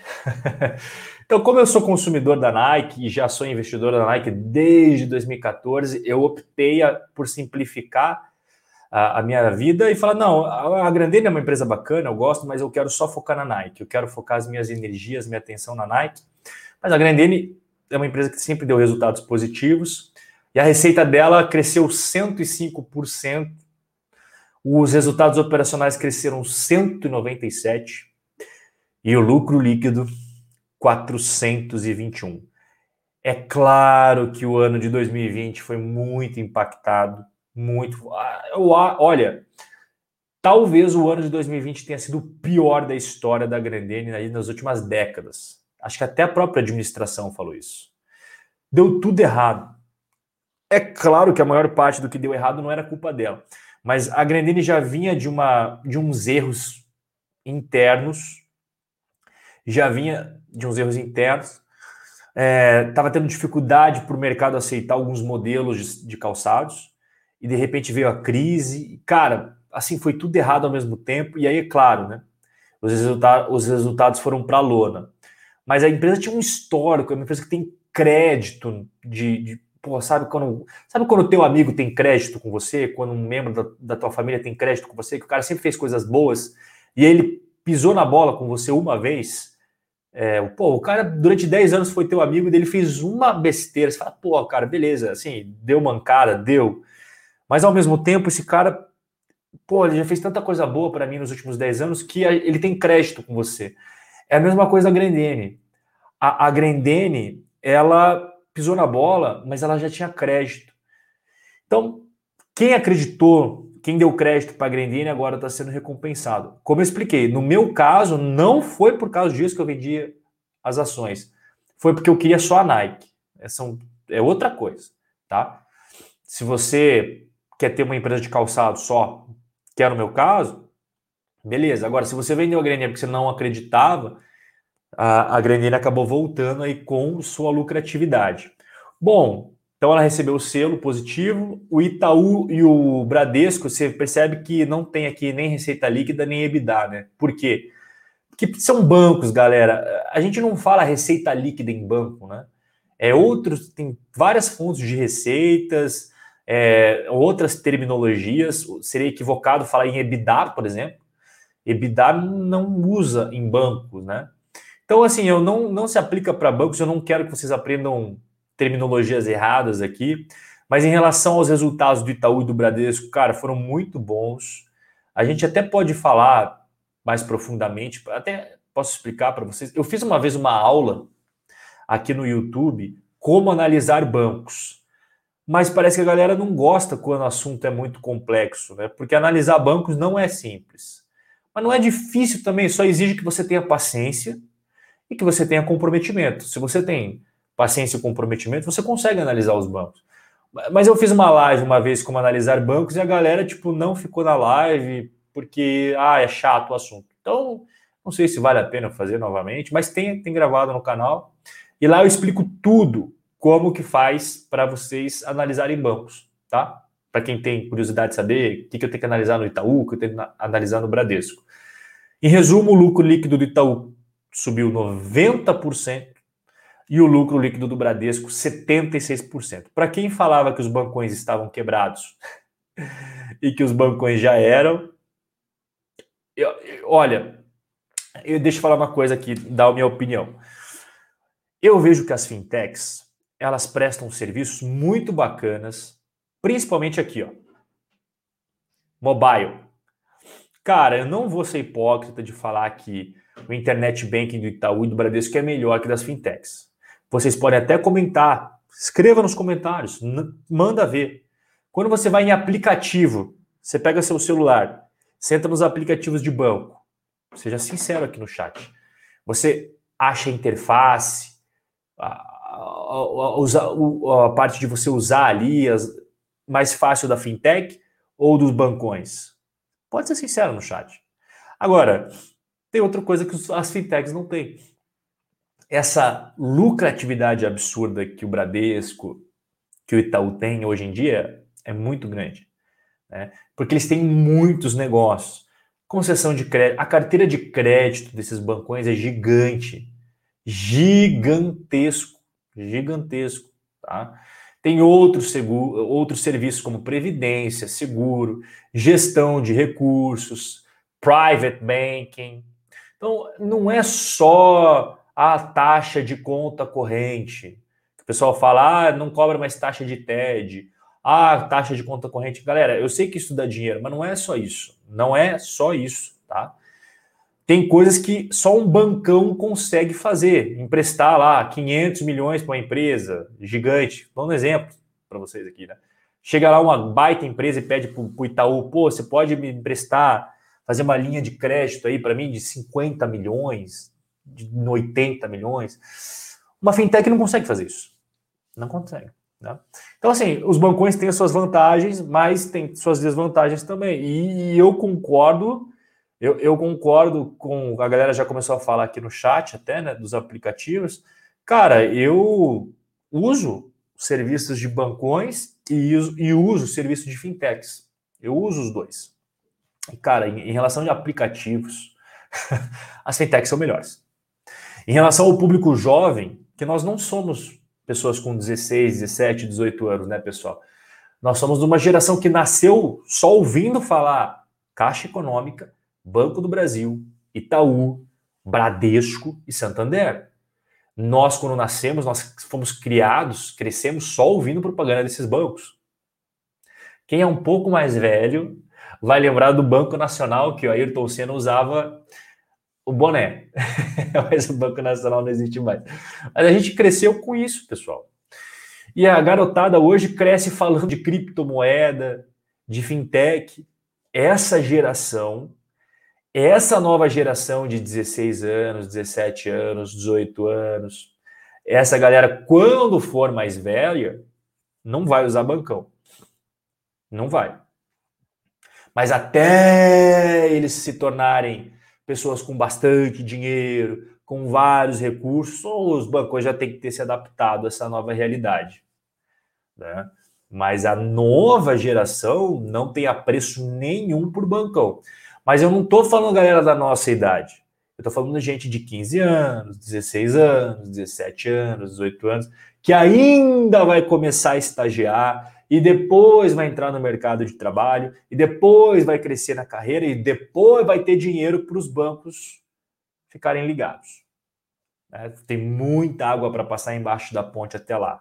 Mas é uma geração que um dia vai ficar velha. É uma geração que hoje é nova, mas um dia vai ficar velha. Então tem que sempre levar isso em consideração. O Léo falou que na época dele era Banco Real. Eu lembro do acho que era Banco Real ABN, né? Eu lembro, eles faziam propaganda no, no, no Sport TV. Eu lembro, eu lembro. Na época tinha propaganda deles na, nas corridas de MotoGP do Valentino Rossi, quando o Valentino Rossi era menino ainda. Aí vocês vão vendo que a, a gente vai ficando velho, né, galera? Bom, BB Seguridade. BB Seguridade é a parte de seguros ali, previdência do Banco do Brasil. Essa decepcionou. Essa decepcionou. Eu fiz uma análise mais aprofundada para os meus alunos, tá? os Robin Holders, que são meus alunos. É, e análise aprofundada eu não posso fazer aqui na live porque eu precisaria de mais tempo, né, pessoal? não quero deixar essa live maçante. Mas o que aconteceu? Em resumo, o, o BB Seguridade, ele tem ativos e passivos na sua parte de previdência. E a parte de previdência, houve um descasamento por causa da inflação, né? os índices IPCA IGPM. O IGPM estourou para mais de 35% nos últimos 12 meses. E devido a esse descasamento da inflação, houve um impacto negativo na previdência do BB Seguridade somado a esse impacto negativo, teve outro impacto negativo, e esse é muito triste, pessoal. Esse impacto negativo, prestem atenção, porque realmente ele é algo que nem foi falado na mídia, né? Mas aconteceu. O, o, o banco do o BB Seguridade tinha muitos seguros de vida e muitas pessoas faleceram de C19. Eu não posso falar, vocês sabem o que é C19? Eu não posso falar o nome completo porque a plataforma do YouTube é, bloqueia as pessoas, é, censura. Eu não quero ser censurado, eu quero continuar fazendo live para vocês. Então, o C19, infelizmente, dizimou várias pessoas. Várias pessoas faleceram de C19 e essas pessoas tinham seguro de vida do bebê Seguridade. O que acontece quando uma pessoa que tem seguro de vida falece? O que, que o bebê Seguridade tem que fazer? Tem que pagar o prêmio, tem, tem que pagar o valor para a família da pessoa, certo? Então, como teve várias pessoas com seguro de vida que faleceram, isso impactou também negativamente os resultados do bebê Seguridade. Olha que impressionante, né, pessoal? Poucas pessoas sabiam disso. E somado a isso, nós também tivemos coisas positivas. A BB Corretora foi muito bem. A captação do BB Seguridade de prêmios emitidos foi muito bem também, tá? Então, é, o que acontece foi, foi, isso. Foi isso que acabou impactando os resultados da BB Seguridade, tá? É, um fator positivo que eu vejo para os próximos meses. Vocês lembram no começo da live que eu falei da taxa Selic? A taxa Selic subindo? Pois bem, quando a taxa Selic sobe, as seguradoras, Porto Seguro, BB Seguridade e as seguradoras do mundo inteiro, né, quando a taxa de juros sobe, elas se beneficiam por causa que elas têm muitos investimentos, mas assim, muitos investimentos em renda fixa. Então, quando a renda fixa começa a pagar mais, essas seguradoras ganham mais dinheiro com a renda fixa. E a renda fixa faz muita diferença para as seguradoras. Tá? Então, em épocas de vacas gordas de renda fixa, em 2016, lembra que eu mostrei o gráfico no começo da live? Taxa de juros lá em cima, as seguradoras ganhavam muito dinheiro com a renda fixa. Depois foi caindo e agora voltou a subir. Então, como voltou a subir a taxa Selic, eu vejo que a BB Seguridade pode ser impactada positivamente no seu resultado financeiro nos próximos meses. Tá bom, pessoal? Pois bem, e a gente chega na Fleury, que eu já falei os resultados, já expliquei para vocês. E como ela faz parte das ações com selo Robin Holder de qualidade. É, ah, só, só finalizando a, a BB Seguridade. Eu não coloquei selo positivo nela. Eu não coloquei selo positivo porque o resultado não foi bom, né? Só ganha selo positivo, só ganha o, o o joinha ali que vocês estão vendo na tela. É... Só deixa eu explicar melhor. Ela é uma ação com selo de qualidade, mas ela não ganhou o joinha do trimestral, que é o desenho que vocês estão vendo na tela. Tá? Só ganha o joinha quem foi bem. E por fim, a Fleury, que eu já falei os resultados, já mostrei com mais detalhes para vocês. Então a Fleury foi muito bem, ganha joinha disparado, resultado sensacional. Então, eu vou deixar vocês até printarem, galera. Eu sei que tem muita gente que gosta de estudar com calma. É, eu vou dar aí uns 5 segundos para vocês printarem quem está no celular. Aqui as ações com o selo Robin Holder de qualidade. Nessa tela tem cinco ações. Ipera Pharma, VEG, Odontoprev, Ambev, Localiza, que todas elas foram muito bem. A exceção foi a Odontoprev, que cresceu um pouquinho, mas mesmo assim uma empresa muito boa.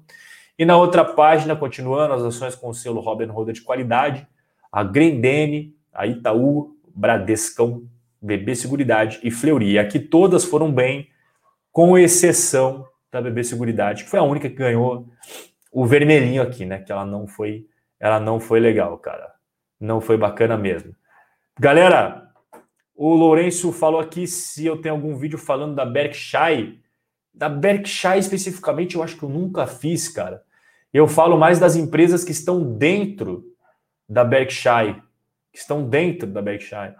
Mas especificamente dela, eu, eu acho que eu nunca fiz. Eu não estou recordado agora de cabeça, cara. Sinceramente, eu não tô, eu não tô eh, recordado de cabeça, meu cara. O Rafael Ventura falou: bebê seguridade é oportunidade, tô indo para cima. O Jamie falou: saiu Engie hoje, quase um real. A Engie é uma empresa muito boa, eu gosto bastante, mas eu não li os. Saiu hoje, não deu tempo, né? Porque eu estava fazendo material para vocês para live aqui. Mas historicamente é um, é um resultado que. É uma empresa que dá resultados muito positivos, cara. O Mazato fala: nossa caixa, nosso banco, Bamerindos, gente, foi ali na esquina nos 90. é, como é que era? Poupança Bamerindos está numa boa? O tempo passa, o tempo voa, e E a poupança Bamerindos continua numa boa. Eu tenho. Eu tinha um porquinho do Bamerindos, cara. ai, ai, ai. Cara, você pode. O Derek deve estar querendo fazer alguma pergunta do, do, das ações americanas. Pode perguntar, irmão. Fica à vontade. Fica à vontade. O Henry fala, tá sabendo da Aura Minerals? Não saiu alguma coisa hoje? Se saiu alguma coisa hoje, eu não consegui ver porque eu estava preparando conteúdo para vocês. Então, hoje eu não consegui. Robzeira, você é como uma ação de uma empresa boa. Seu canal cada vez melhor, é só subir na audiência. Um abraço, Robzeira. Você é mais foda que o bombada de Curitiba. Obrigado, Rafa. Tamo junto, irmão. Esse cara aí. Ele, ele, ele faleceu, não faleceu, Rafael? Eu não sei se é mito disso. É, esse cara parece que faleceu, né? Ele era um cara que fez um sucesso no YouTube porque ele injetou óleo dentro dele e ele ficou com um peito grande, né? É, é esse cara aí, né, cara? Se eu, se eu não estou enganado. Falaram que ele acabou falecendo. Não sei se isso é verdade ou não, mas na época que ele soltou os vídeos dele, foi viral no Brasil inteiro. Ah, que pena. Poxa, o cara faleceu, cara. Esse daí era um mito de Curitiba, né? Esse daí era um mito. Rob, o que, que eu acho da Apple, da Microsoft nos dias de hoje? Olha, cara, é, eu posso até fazer um vídeo sobre eles no futuro aí, Marco Túlio, mas são empresas fantásticas. Assim, a galera que fala que tá caro, com base no quê? Sendo que as empresas vêm entregando resultados a cada trimestre que passa com mais e mais lucratividade. Então, quando você fala tá caro, você tem que comparar com, com base em alguma coisa. Com base no quê que, que essas duas estariam caras? Eu vejo a, época. E ó, só, um, só, um, só um insight bem legal, Marco. Desde que eu comecei a investir nos Estados Unidos, desde 2014, falavam que a Microsoft já era. Desde 2014. Eu já escutava. Ah, a Microsoft já era, porque ninguém vai mais usar Excel daqui a três anos, ninguém vai usar mais PowerPoint daqui a três anos, não sei o que lá. Cara, desde então a Microsoft só cresceu o lucro, só cresceu a receita, só cresceu o pagamento de dividendos só cresceu o seu fluxo de caixa, então tem que tomar muito cuidado. E desde a época falavam que ela estava cara. A Apple, o pessoal também sempre falando, ah, a Apple não cresce mais, a Apple não vende mais iPhone, já era iPhone, né? Ninguém usa mais iPhone, ninguém toda vez que lança tá todo mundo comprando. E a Apple não depende agora só de iPhone, né, pessoal? Tem o Apple Watch, tem, tem o iMac, tem os serviços que eles estão focando bastante, porque serviços têm margens maiores. A Apple é um monstro, Marco. Eu posso fazer um vídeo falando mais dessas empresas de tecnologia, mas, cara, são, são empresas, assim, sensacionais, cara. Tamo junto, Brenderson. Brenderson também sempre presente nas lives. Obrigado, irmão. A Tabata pergunta assim, Robert, o que, que você acha da Porto Seguro? Tabata, eu não analisei os resultados da Porto Seguro. Não sei se ela já divulgou no segundo trimestre, mas pegar o histórico da Porto Seguro é uma empresa muito boa. Inclusive, fui cliente da Porto Seguro por muitos anos, né? Então, assim, gostei muito de quando precisei da Porto Seguro, e eu já precisei algumas vezes da Porto Seguro como cliente. Foi, foi muito bem tratado e nunca tive problemas. É, foi boa a experiência. E como eu, empresa, eu vejo que é uma empresa que, ao longo do tempo, entregou muitos resultados positivos. Eu gosto da Porto Seguro. Agora, se você está me questionando sobre os resultados mais atualizados, eu só estudei a BB Seguridade. Eu não vi os resultados mais atualizados da Porto Seguro, tá bom? Concordo com o Sérgio. Pessoal, vocês estão esquecendo o like. Concordo, cara. Concordo. Tem que soltar o like aí. Obrigado, Sérgio. Tamo junto. É- não, não sou cantor, não, mas é que essa musiquinha da Bamerides é. O tempo passa, o tempo voa, é a poupança Bamerindos continua numa boa. Eu adorava os jargões que tinha, cara, da década de 90. Quando eu estava ouvindo jogo de futebol, eu ouvia jogo de futebol junto com meu avô, que meu avô gostava de ouvir jogo de futebol no rádio. Tinta Souvenir, a melhor tinta do Brasil, informando o tempo de jogo. Tu, tu, tu, tu, tu, tu, tu, tu. 30, 30, 39 minutos do segundo tempo. Botafogo, dois. Flamengo, também dois. Na Fonte Nova segue Bahia zero, Vitória também zero. Aí tinha a do Bradesco, cara. A do Bradesco era engraçada, que era da poupança. A melhor poupança do Brasil, Bradesco, Bradesco a sua casa, a sua vida, Bradesco do povo brasileiro. Era uma coisa muito. Cara, você escutava o jargão do Bradesco, dava até vontade de começar uma poupança no Bradesco, cara. A XP tá indo bem pra caramba nos Estados Unidos, concordo, Matheus. É... A XP tem resultados muito bons, né, cara? Quem sabe ela entra na carteira de ações promissoras, né?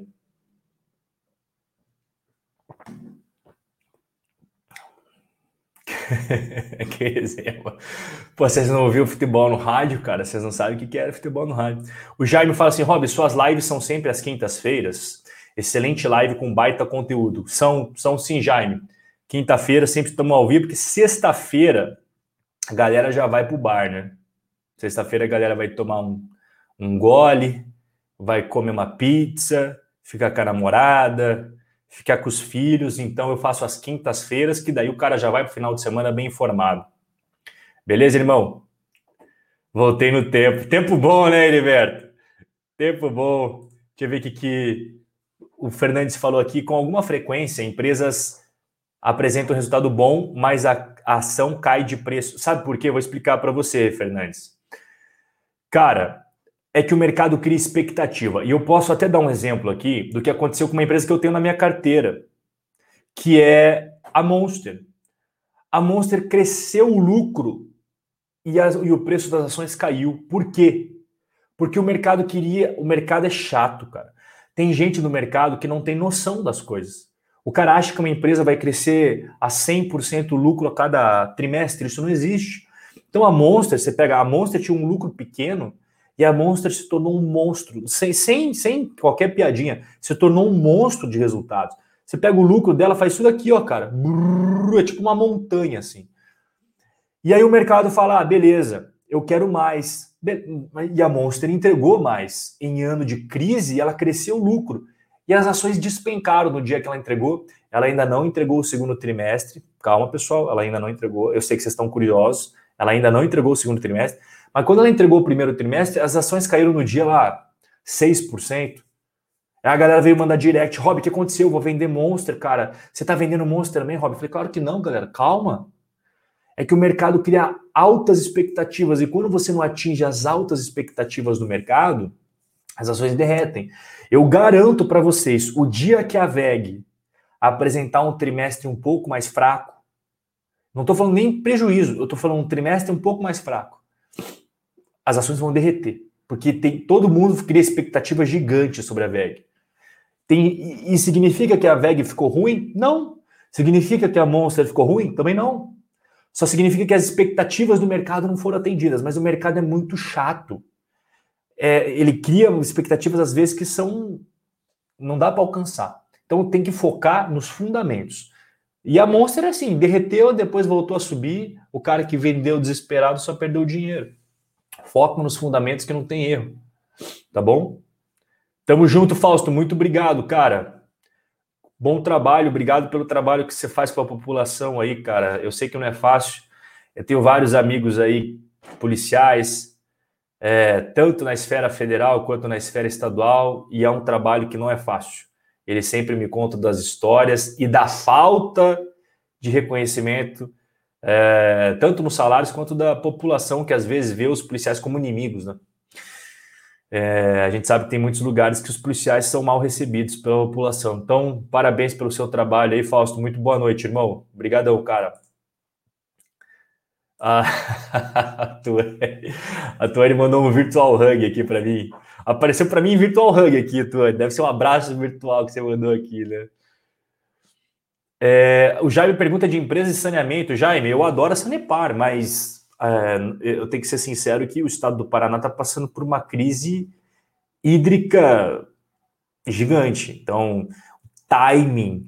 É, se, se, se você é um investidor de timing, você tem que prestar atenção nisso, tá? Em relação aos, aos fundamentos, em relação aos fundamentos da Sanepar, permanece uma empresa muito boa, bem gerenciada. Só tem uma coisa que eu quero dizer para vocês, que a Sanepar ela é estatal, tá? E o governo do estado do Paraná nos últimos anos, tanto com o Ratinho Júnior, que é o filho do apresentador do Ratinho, sabe o Ratinho do teste de DNA? o Ratinho, do, do programa do Ratinho, ele é um cara que é do estado do Paraná. E o filho dele é o governador do estado do Paraná, que é o Ratinho Júnior. Na minha opinião, tá sendo um bom governador. É um cara bacana. É um cara que ouve todo mundo e até agora fez políticas bacanas no estado do Paraná. Minha opinião. Minha opinião como nascido no estado do Paraná. Mas é, outros governos também eram pró-Sanepar. O Beto Richa, durante o governo dele, era pró-mercado. Mas antes, é que a galera não lembra, mas como eu tenho mais idade, eu lembro da época que o, Roberto Requião era o governador do estado do Paraná e ele interferia diretamente na Sanepar. O Roberto Requião é da ala extrema esquerda do PMDB. O PMDB não é um partido de esquerda, mas o Roberto Requião é da ala esquerda do PMDB, correto? Então, ele, nessa época, teve alguns problemas com a Sanepar, e isso impactou no preço das ações. Então, Jaime, só toma cuidado com a interferência política nas estatais. Tá? Faz tempo que a gente não vê isso acontecer na Sanepar, mas digamos que sai o Ratinho Júnior na próxima eleição e entre o governador de esquerda. Aí você tem que ficar preocupado. Por que, que eu falo isso? Porque na época que o Roberto Requião foi governador, ele mandou congelar um monte de coisa, ele mandou abrir as coisas do pedágio. É, olha, não foi legal. Não foi legal. As empresas privadas que trabalhavam para o governo do estado ficaram de cabelo em pé. Então, tendo isso em mente, de resto, Sanepar é muito boa. Wellington Santos, Jefferson, faça o curso do hobby. Eu já fiz e posso falar que compensa. Será seu primeiro investimento. Grande Wellington. Forte abraço, irmão. Obrigado pelo, pelo comentário aqui. É, rapaziada, tem que investir em conhecimento, né? A bolsa de valores separa os perdedores e vencedores com base no conhecimento. Conhecimento e experiência. Experiência se adquire com o tempo. Conhecimento você pode adquirir hoje. Grande Danilo, cheguei no meado, mas já agradeço desde já pela qualidade. Tamo junto, meu caro. Que isso, cara. Seja bem-vindo. Tamo junto, Sérgio. Rob, você acha. Você prefere o REIT ou o VNQ? Os dois são bons. Os dois são bons. Eu invisto no VNQ, como você bem mencionou aí na sua, na sua mensagem, mas o REIT também é bom. Eu não lembro agora de cabeça a taxa de administração, mas eu escolhi o VNQ porque é o que tem mais negócios, é o que tem mais valor de mercado, consequentemente tem mais ativos dentro, é, tem mais liquidez, enfim, é, é, o maior, é o peso pesado do setor de fundos imobiliários americanos. Então, eu peguei o VNQ, mas o, o REIT, né, R-E-E-T, é muito bom também, é, Roberto Nobre, não tem maiores problemas quanto a isso daí. O Derkin pergunta: Disney ou Netflix? Olha, eu sou bem transparente em relação a isso. Várias vezes já falei no Instagram. Eu sou acionista da Disney. E se você me colocar na mesa do bar e falar, Rob, tem que escolher entre Disney e Netflix, qual, qual das duas? Disney. Rob, você pegaria as duas? Eu falaria, eu pegaria duas. Disney e Amazon. Cara, olha, eu, eu acho que a Netflix ela fez um trabalho excepcional. A Netflix entregou muitos resultados. Só que agora a gente está falando de Disney, que já tem um histórico sensacional de grandes produções. A Amazon, que está investindo muito em conteúdo próprio. A gente tem correndo ali por fora a HBO, né? A gente tem a Hulu, que é da própria Disney, mas não usa o nome Disney, né? Porque a Disney, a Disney tem o Disney Plus, Derek, que usa o nome Disney, certo? Então todo mundo conhece. Tem a Hulu, que é da própria Disney. É, a ESPN Plus é da Disney. Todas aquelas criações que a gente vê que as crianças amam é da Disney. A Disney cria é, simplesmente a fantasia para os jovens. Né? Desde criancinha, cara, a criança já consome os personagens da Disney e toda a fantasia da Disney. Claro que as crianças querem visitar o parque da Disney. Não querem visitar um parque da Netflix que não existe, entendeu? É, elas querem realizar o sonho de ir no parque. E a partir do momento que elas vão no parque, fideliza mais ainda. Então a Disney é, é uma empresa de fantasias, ela vende fantasias, tá? É, desde criança a gente passa a consumir essas fantasias da Disney. A Amazon está criando produções que eu estou gostando muito, pessoal. Não sei se vocês já viram alguma coisa da Amazon Prime. Sensacional. Assim, eu, eu falo, caramba, que legal. A Amazon realmente está indo bem. Ah, Rob, quer dizer que a Netflix não faz produção boa? Não, claro que faz. Sou transparente em dizer aqui para vocês, não vou. Não é porque eu sou sócio da Disney que eu só vou falar mal da Netflix. Eu sou. A Netflix tem boas produções, sim. Só que a Disney tem muito mais. E a Disney tem todo o conjunto da obra, que é toda a fantasia envolvida com os parques, resorts, personagens, produtos para o consumidor, coisa que a Netflix não tem. A Netflix terá coisas físicas para você completar a experiência digital? Eu acho que não. Eu acho que não. Então eu, eu, tenho muito mais preferência pelo modelo de negócio da Disney do que da Netflix. E eu já falei que eu acho que a Disney Plus vai passar Netflix. Não vai ser amanhã, Derek, e nem vai ser mês que vem. Mas quando. Vocês, já me acompanhavam quando foi lançado o Disney Plus, que tinha zero assinantes? Eu, eu já tinha Instagram, já tinha canal no YouTube quando foi lançado o Disney Plus, não faz tanto tempo assim. Logo no dia que foi lançado o Disney Plus, eu falei, pessoal, vocês estão vendo aqui a história sendo escrita, e isso daqui vai ser o que vai fungar no cangote da Netflix. Escrevam o que eu estou falando. Se alguém me acompanhava nessa época, pode falar no chat. E eu falei: olha, é, eu acho que isso daqui vai ser o futuro da Disney. E cara, por que, que eu falei isso? Porque eu tenho bola de cristal? Não. Simplesmente porque as produções, o valor do conteúdo está na produção de criação própria. Então, a Netflix começou só agora a produzir seus conteúdos próprios. A Disney já produz isso há décadas, então ela sabe e, e, ela tem uma carteira de conteúdos que já fizeram muito sucesso. E vira e mexe, ela lança, ela lança coisas novas que caem no gosto das pessoas, porque a Disney sabe vender a fantasia, ela sabe criar toda a fantasia. A Netflix cria uma outra produção que faz sucesso, mas se você vê o número de novos assinantes da Netflix, começou a reduzir a velocidade. Coisa que da Disney Plus vem crescendo, da Amazon Prime vem crescendo. Então, eu eu tô mais positivo em relação à Disney do que a Netflix, tá bom, Derek? Opa, peraí, peraí, deixa eu voltar aqui no, nas perguntas, galera, que o meu programinha pulou. O Rafael fala assim, Rob, falo nos, moro nos Estados Unidos. Onde que você mora, meu cara? Escreve a cidade e o estado. Por que o XPCM11 desvalorizado? Ah, não sei, eu não acompanho o XPCM11, Rafa. Não sei. Pode fazer outra pergunta se quiser, mas esse realmente é um ativo que eu não, não acompanho. Deixa eu ver. Informações que você tá, que tem que tamo junto, cara. Não, o Matheus pergunta, essa é pergunta até importante para a galera que investe no exterior, né? Rob, sobre dividendos no exterior, você só declara no Carneleão os dividendos que ultrapassa é, ou todos? É, Matheus, tem que declarar tudo. São duas coisas distintas: pagar imposto e declarar imposto. Quando você declara, Mateus, se você receber 100 mil, cara, não vai ter que pagar imposto porque já tem a retenção do imposto. Perfeito? Como tem um acordo entre os Estados Unidos e o Brasil, toda vez que o investidor brasileiro nos Estados Unidos recebe os dividendos, já é tributado em 30%, correto, Matheus? Então a própria Avenue vai lá e retém para você os 30%. Você no Brasil não precisa pagar nada disso. Tá? Os dividendos, você não vai ter que recolher nada mais. Por quê? A máxima no Brasil é quanto, Matheus? Quanto? Se você ganhasse 100 mil reais por mês, Matheus, na, na empresa, quanto que você pagaria de imposto de renda? 27,5, certo, Matheus? Perfeito.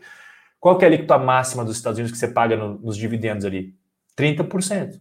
Então, nos Estados Unidos sempre será uma alíquota maior do que o valor máximo que você poderia pagar de imposto no Brasil. Você não pode pagar 30% de imposto no Brasil, você não pode pagar 28%.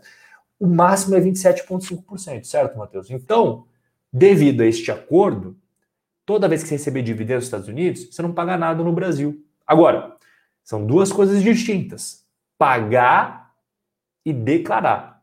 Eu já expliquei para vocês em vários vídeos no YouTube, para os alunos, eu falo, galera, declarem no Carneleão, que até facilita para o outro ano. Instala o Carneleão no seu computador, e aí simplesmente a única coisa que você fazer, que demora 30 segundos, É 30 segundos, galera. Eu não tô aqui exagerando. Você vai abrir a tela da Avenue e você vai abrir o Carneleão.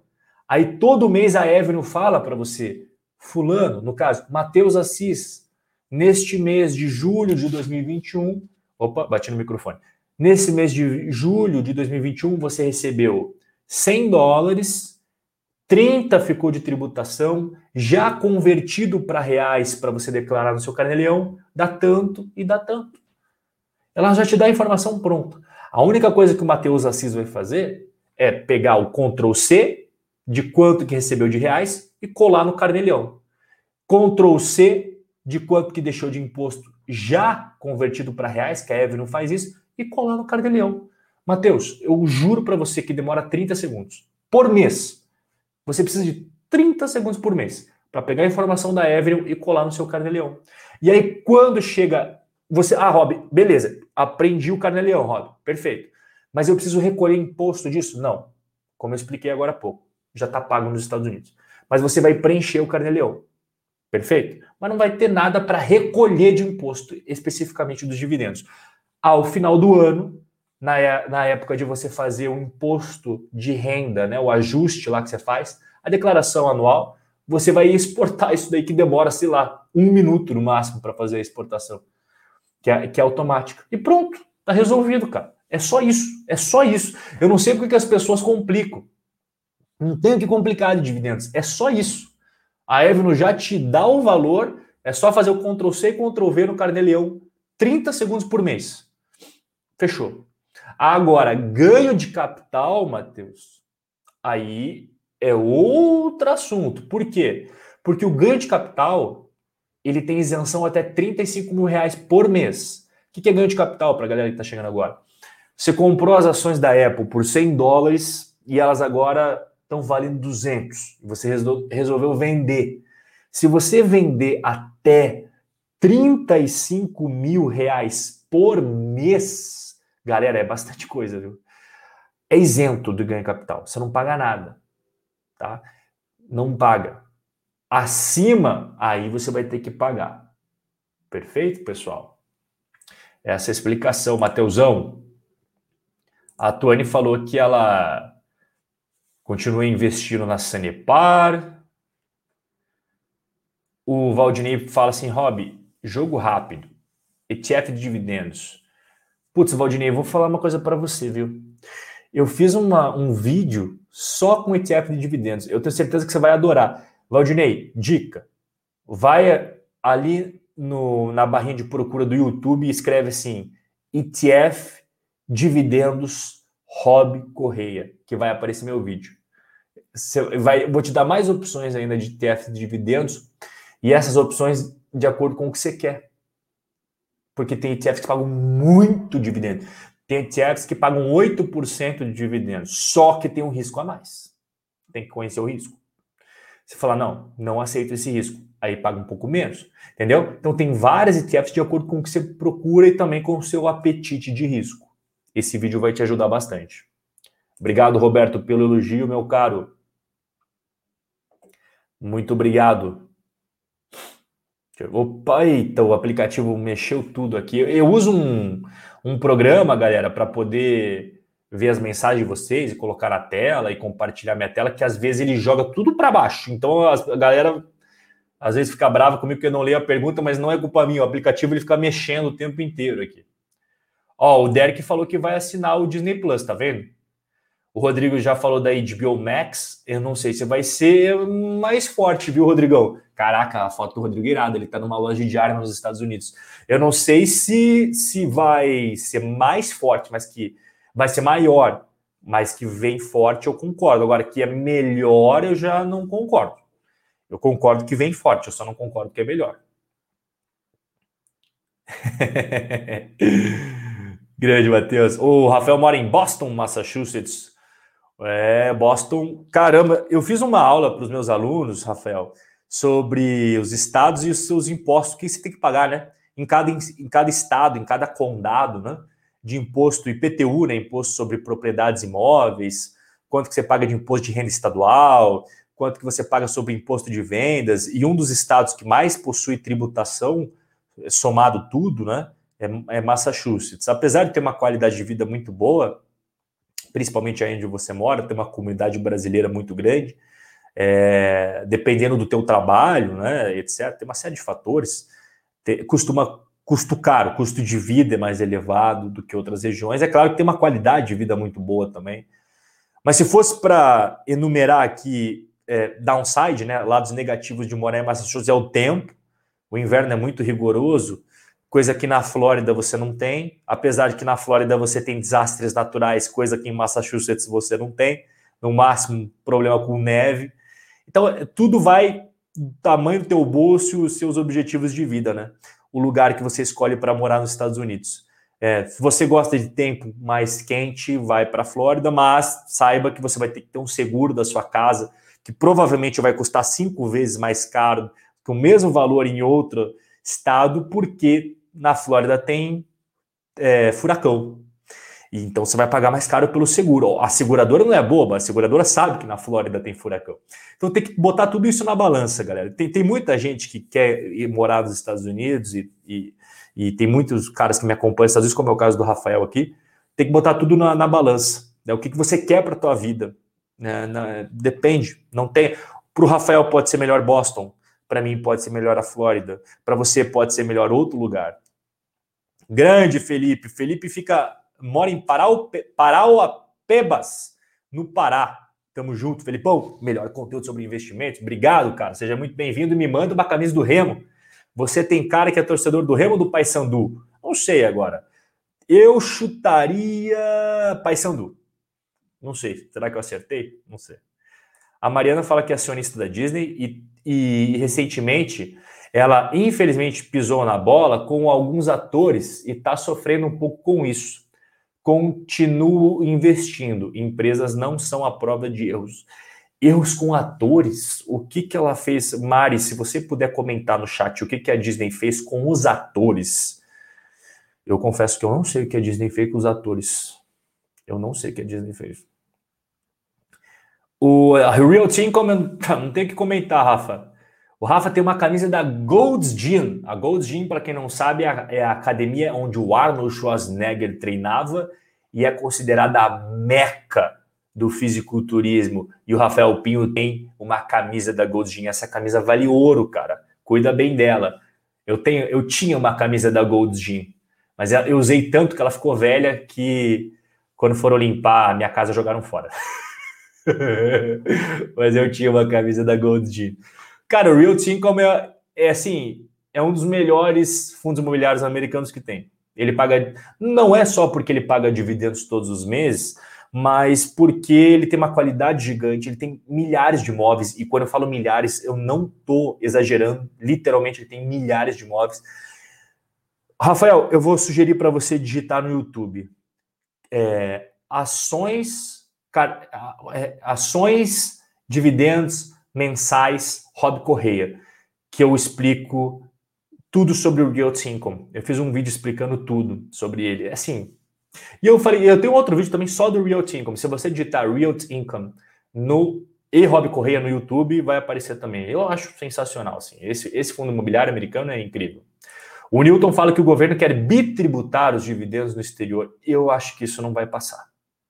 Não, não sou o Paulo Guedes e também não sou deputado mas eu acho que isso não passaria. A última atualização que eu vi dessa reforma tributária foi ontem, e o relator, que é do PSDB, da, é o Celso, né? Celso Sabino, certo, pessoal? Celso Sabino, da Bahia, se eu não estou enganado, ele já apresentou um texto diferente. E esse texto diferente já retirava uma série de coisas, inclusive uma série de coisas sobre tributação de investimentos no exterior. Newton, mais uma vez, é, não posso aqui garantir nada para você. Eu não sou o Paulo Guedes, eu não sou o Bolsonaro, que são pessoas que têm o poder da caneta, e não sou os deputados que juntos têm o poder também. Mas eu acho difícil passar essas coisas, porque muita gente poderosa e muita gente com dinheiro investe no exterior. Então, assim. É, mas vamos aguardar, tá, Nilton? Não vou, não vou aqui garantir nada para você, mas se fosse para dar minha opinião, eu acho muito difícil isso acontecer, tá? Seria um negócio. Mas enfim, vamos, vamos aguardar. Mas eu, não, eu acho difícil acontecer. Opa, cadê as perguntas da rapaziada aqui? Eita vida.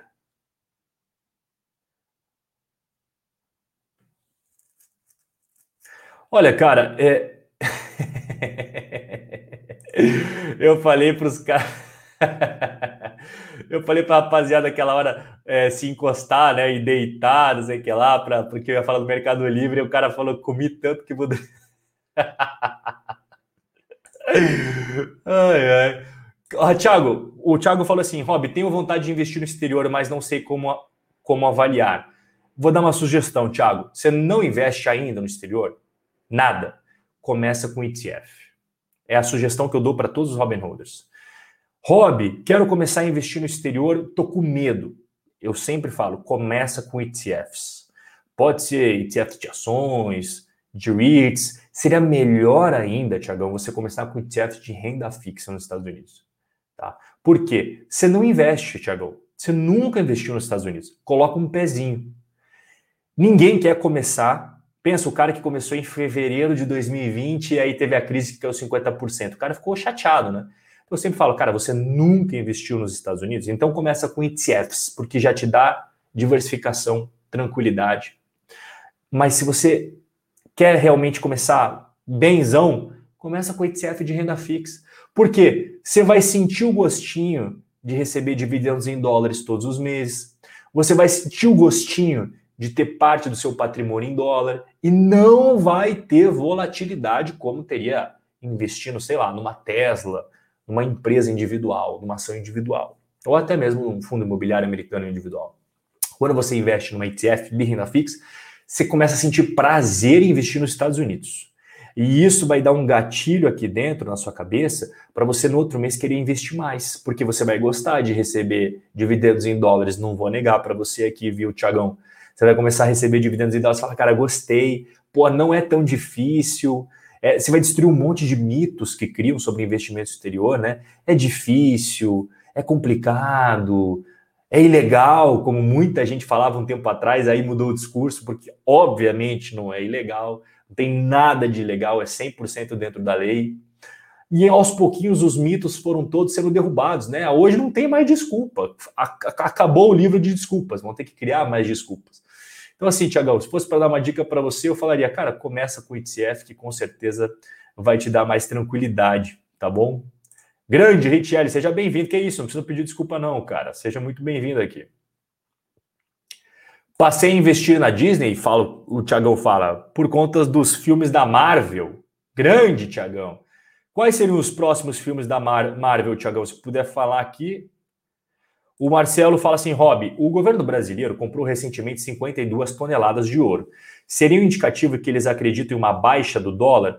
Olha, é, a maior parte dos países comprou ouro nos últimos meses, tá? Eu até falei dessa questão aí do, do Banco Central, mas não foi só o Banco Central brasileiro, Marcelo. Bancos centrais do mundo inteiro compraram. Tem, tem alguns motivos que faz sentido para os bancos centrais comprarem que para a pessoa física não faz sentido. Por exemplo, o FMI, Marcelo, é, e as operações internacionais entre vários países é muitas vezes feita pagamentos através de ouro tá bom? Então, quando um está devendo para o outro, está devendo um empréstimo para FMI, está devendo aqui uma taxa ali, eles pagam em ouro. Então, o ouro é utilizado muitas vezes para fazer pagamentos relacionados a países, não a pessoas físicas, nem empresas, nada disso. Você vê que a gente está falando de um game lá em cima. Por exemplo, o cara pegou uma dívida com o FMI e tem que pagar os juros. O FMI cobra em ouro, Marcelo. Então, digamos que o Marcelo tem um, é um país e emprestou lá, sei lá, 500 milhões do FMI, agora você tem que pagar um jurinho ali de 20 milhões. O FMI cobra esses juros, cobra esses juros em ouro. Então você, Marcelo, como país, tem que ter ouro. Coisa que a pessoa física não paga dívida em ouro. Isso poucas pessoas explicam, né? Outro fator é isso que você falou da inflação. Só que não foi só os Estados Unidos que emitiu moeda, o Brasil também emitiu, o mundo inteiro emitiu. A Europa, todos os países do mundo inteiro. Então, assim, inflação por inflação, todo mundo vai ter inflação. Certo? Não foi só os Estados Unidos. Os Estados Unidos imprimiu muito dinheiro, mas ao mesmo tempo, As empresas americanas estão tendo lucratividades sensacionais, como eu já mostrei para vocês. Então, assim, tem que tomar muito cuidado com o papo de que o mundo vai acabar daqui a pouco. Não vejo dessa forma, tá?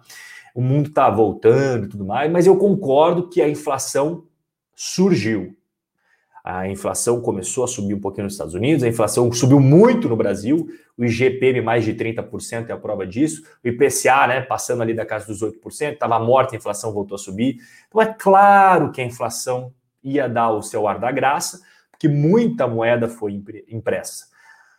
Então os bancos centrais, toda vez que eles estão receosos com a inflação, que eles mesmos às vezes causam, compram ouro. Tá? Mas 52 toneladas, Marcelo, por incrível que pareça, é, é bastante para o governo brasileiro. Mas se você vê as reservas de ouro, e eu até fiz, falei sobre isso num vídeo, acho que faz umas duas semanas atrás, que eu trouxe o gráfico, Marcelo, uma planilha com as reservas de ouro atualizadas de todos os países, dos mais importantes, é óbvio, né? E 50 toneladas não é nada. por incrível que pareça. Por incrível que pareça. Então, assim, para o Brasil é muito, sim. 50 toneladas de ouro é bastante para o Brasil. Quando a gente fala reservas de ouro dos Estados Unidos, reserva de ouro da China, reserva de ouro do Reino Unido, reserva de ouro da Itália, reserva de ouro da França, não é nada. Eu trouxe assim que o Brasil, em questão de reserva de ouro, fica lá atrás. Estados Unidos, China, esses caras têm porrada, de, mas muito mais. Então, assim, só estou trazendo isso para te dar um contexto, tá, Marcelo? Só explicar toda a situação como um todo, porque às vezes as pessoas veem as pessoas veem apenas a notícia na mídia e não entendem o porquê. Então eu gosto de explicar bem detalhado é, para vocês o porquê, tudo por trás. Respondendo, Rob, a Disney está sendo processada por ter lançado filmes na plataforma do Disney Plus ao mesmo tempo que nos cinemas o que reduziu o cachê dos atores. Hum. Olha, Mari, interessante, interessante o que você está falando, mas ao mesmo tempo, se eu fosse ator, eu não ia reclamar, porque se eu sou contratado pela Disney, eu vou receber um valor que outras produtoras provavelmente não vão me pagar. E a exposição que a Disney dá para o meu rosto, eu estou pensando como ator, a, a exposição que a Disney dá para o meu rosto no cinema é bem menor do que ela dá no Disney Plus para milhões e milhões de pessoas no mundo inteiro que não vão ver eu no cinema. Eu, como ator, não ia brigar com a Disney. Eu não ia brigar. Eu, como ator, ia ficar de boa, ia ficar tranquilão, porque, pô, o mundo inteiro vai conhecer o meu rosto. E o ator não quer se expor para o máximo possível de pessoas.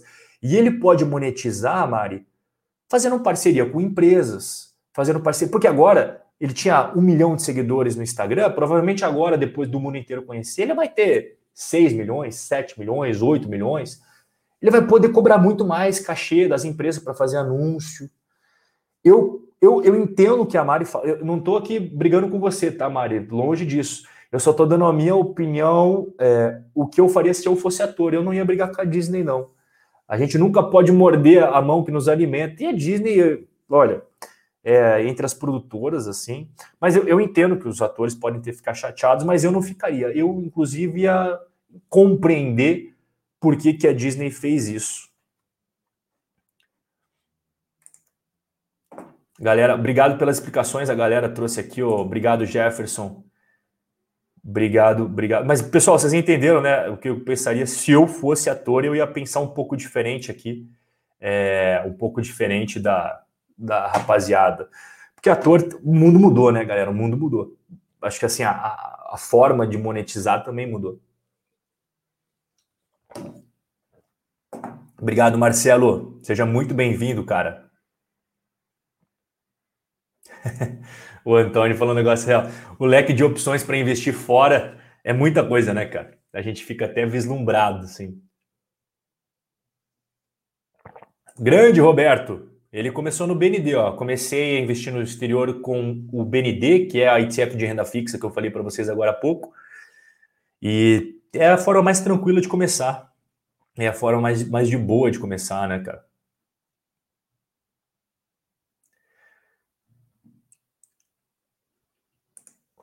Que isso, cara. Tamo junto. Obrigado, Léo. Tamo junto. Pessoal, o negócio é o seguinte. Ah, aqui o Tiagão trouxe, eu pedi para ele trazer os, os, os filmes, né? É... Sensacional. Sem, ó, pessoal, os filmes aí que eu pedi para o Tiagão falar para gente são esses que tá na tela.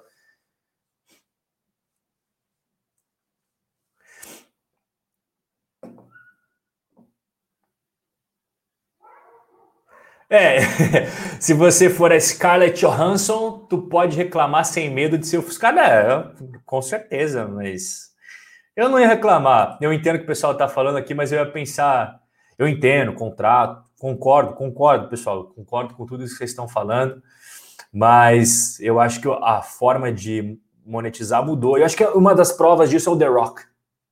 O The Rock criou a conta no Instagram dele, bombou, criou uma marca de tequila em cima da conta do Instagram dele e ganhou muito mais dinheiro com os próprios produtos que ele estava criando e vendendo no Instagram do que com o cachê do cinema. Não que o cachê seja ruim, pelo contrário. The Rock é conhecido no mundo inteiro. E o cachê é muito bom. O que eu estou dizendo é que o The Rock percebeu a oportunidade e foi lá e criou produtos, a tequila dele, que está dando muito mais dinheiro do que filme. Outro exemplo, Conor McGregor, o lutador do UFC, ele ganhou muito mais dinheiro com o uísque do que com as lutas no UFC. O uísque ele criou por causa da audiência que ele tem no Instagram. E ele vendeu esse uísque, lançou o uísque para os seguidores dele no Instagram e o tempo inteiro ficava falando do uísque. E ele vendeu essa marca de uísque por um bilhão de dólares. Se eu não estou equivocado, foi um bilhão de dólares. Muito mais do que as lutas no UFC. Então eu, eu faria o que o Conor McGregor fez e o que o The Rock fez. Eu não processaria a Disney eu tentaria criar alguma coisa, alguma coisa que se identificasse com o meu público nas redes sociais, aproveitando que o meu rosto está aparecendo agora para o mundo inteiro. O mundo inteiro, cara, quem que é esse ator? Pô, eu vou seguir, eu gostei dele, eu quero seguir ele nas redes sociais. Ah, é Rob Correia. Pô, o cara é legal, eu vi ele no Disney Plus. Eu não ia brigar, mas eu entendo tudo que vocês falaram, eu acho que é só o, é só um, uma forma de, de pensar diferente. Pessoal, muito obrigado pela presença de todos vocês. Foi duas horas de puro conteúdo. Espero que vocês tenham curtido. É, e se vocês gostaram, eu sugiro que vocês deixem um like, que é a forma de vocês é, me retribuir todas essas duas horas de conteúdo que eu fiquei falando sem parar. Agradeço a presença de todos vocês até o finalzinho da live. Quem chegou agora, aproveita para se inscrever. Um forte abraço, pessoal, e a gente se vê no nosso próximo encontro. Valeu, galera!